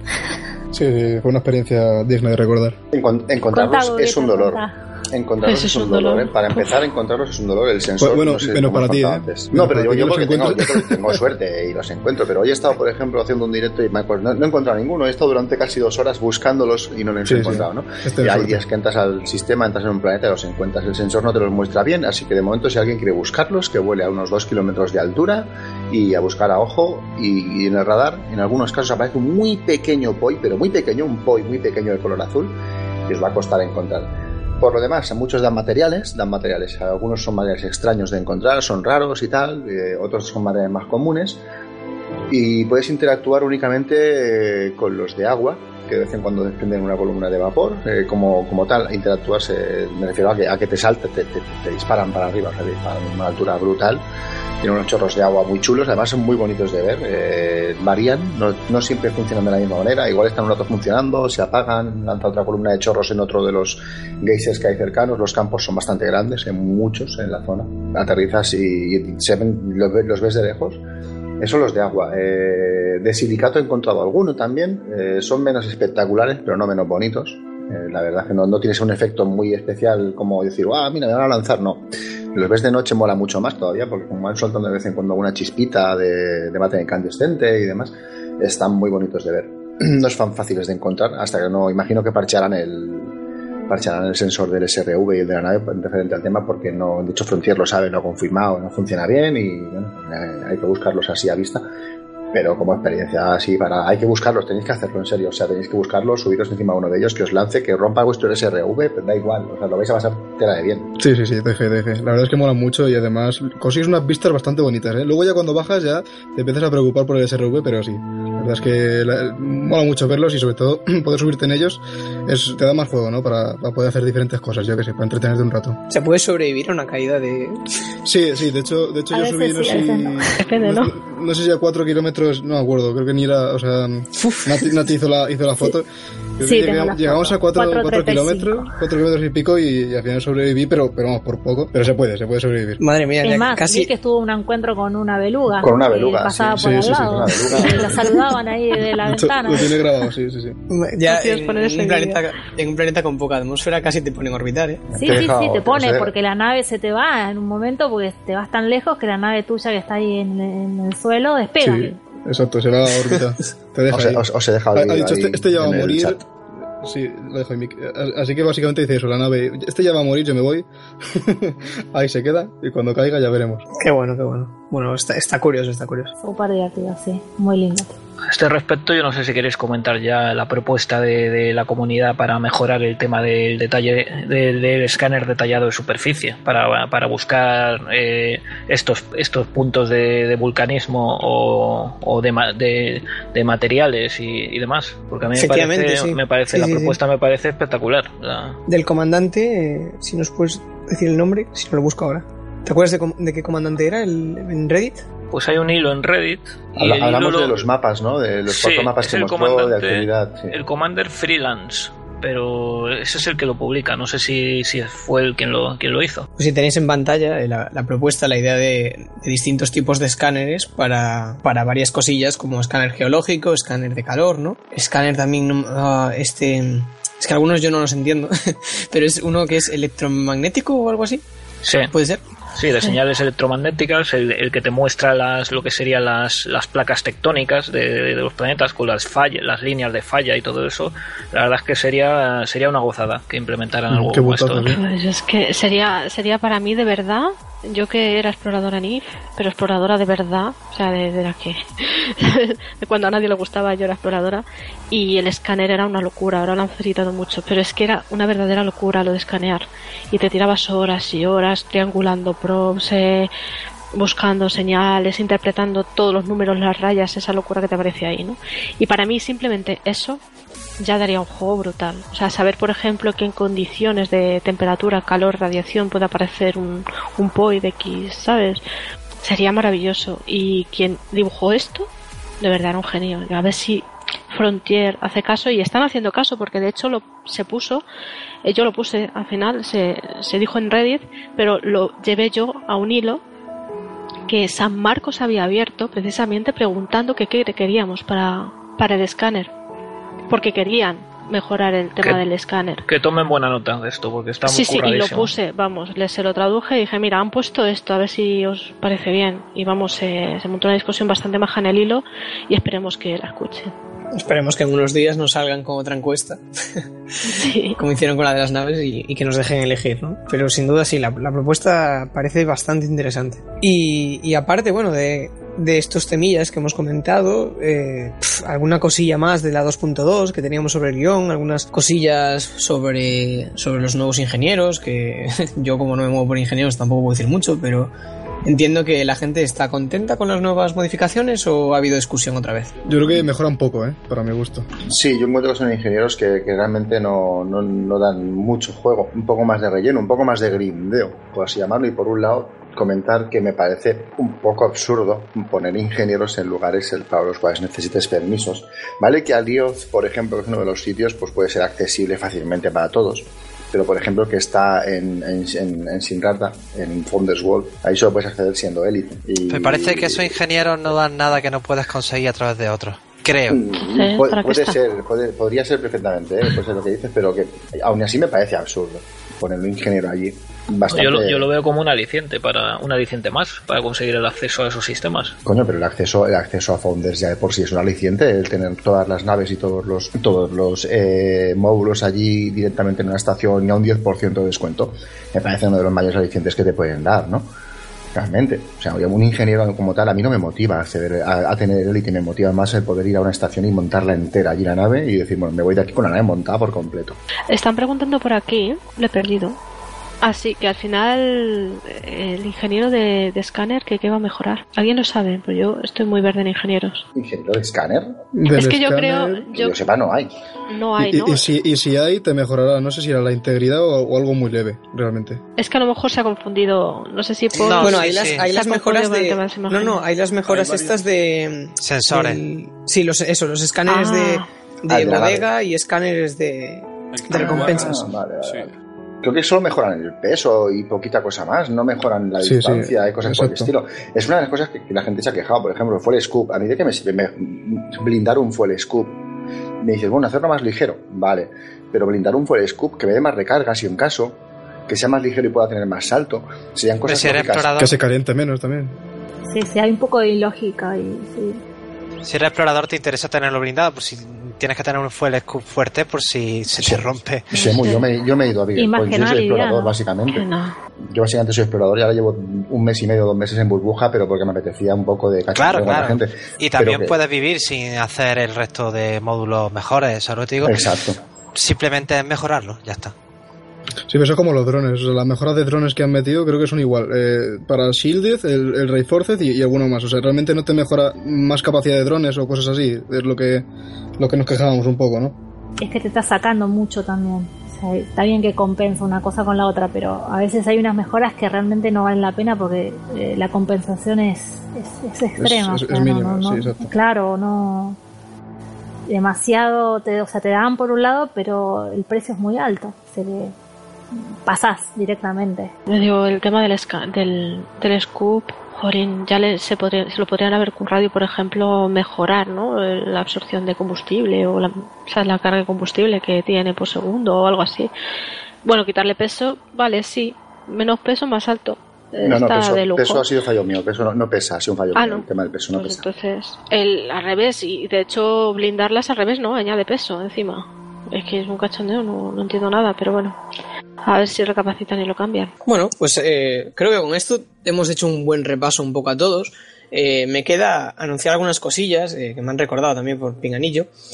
Y es que eh, antes hablábamos de las ruinas, la comunidad de Elite SP, que por cierto esta semana, este fin de semana ha tenido un evento de CQC, que creo que alguno de vosotros ha participado. Sí, sí, yo he estado también ahí. Supongo que ha estado divertidillo, aunque me han dicho que ha habido ciertos problemas con el Bueno, matchmaking. a ver, sí, exacto. El- Sobre todo el problema que hay es con el matchmaking. O sea, como las partidas son de 8 jugadores como máximo, aunque nos pongamos en equipos, por ejemplo, de 3, porque éramos bastantes, eh, siempre descolocan los equipos o pasan cosas raras. Pero bueno, al final nos echemos unas partidillas y la verdad que estuvo, estuvo divertido. Bien.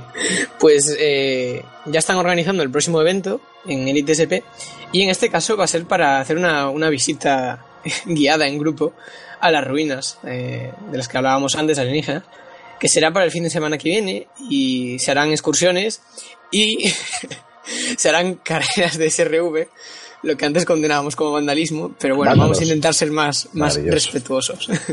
Hay que llevar bocadillo. Vendrán No, bandados. no, no, te damos una bolsa picnic, te damos una bolsita picnic con dos piezas de fruta, un zumo y bocadillo. Tortilla, que no falta la tortilla. No, ¿No hay bueno, conferencias de multipropiedad? Pues no lo sé. Hombre, ya que estamos los, lo de los SRV, podríamos hacer un torneo también de salto de SRV, que también puede ser interesante. Ah, también, también. Sí, bueno, a, a ver qué se, se va a ir organizando esta semana. También es interesante eh, todo aquel que esté interesado porque se va mm, a utilizar las imágenes que se saquen del evento para grabar el tráiler del grupo. Que ahora mismo, eh, la- bueno, ya, bueno, voy a llamarlo grupo, voy a- o sea, o de canal o lo que sea, voy a llamarlo ya comunidad en sí. La de Elite Dangerous SP, que ya, que ya está en, en Facebook, en Twitter y en Instagram, como arroba edangerousesp. También ahora, re- recién abierto, canal de YouTube que tendríamos, bueno, eso, eh, habrá un, un pequeño vídeo introductorio y alguna cosilla curiosa que en las próximas semanas sabréis, eh, contenido jugoso que os interesará a todos, ya veréis. Luego recordar también en Telegram, como siempre, el grupo de Elite SP y el canal de noticias de canal Elite SP para estar al día. Y, y eso, para los que quieran participar, están invitados a- al evento. eh, Para, para ir enterándoos, pues nada, seguirnos en Twitter, tanto a nosotros como a Elite Cast o a ellos en Elite Dangerous SP. Os iremos informando y si no también directamente por Telegram. ¿Cuántos somos ya en Telegram? Por tu esfuerzo, ¿eh? 470, por ahí andamos, ¿no? 460 y algo creo que es. O bueno, vuelvo a recordar e invitar a todos a, a pasaros al grupo, por supuesto. Te Imagínate que se organiza, si se organiza el evento y van todos esos comandantes, todos para ver cómo Mick hace el Schiaparelli en cualquier geyser.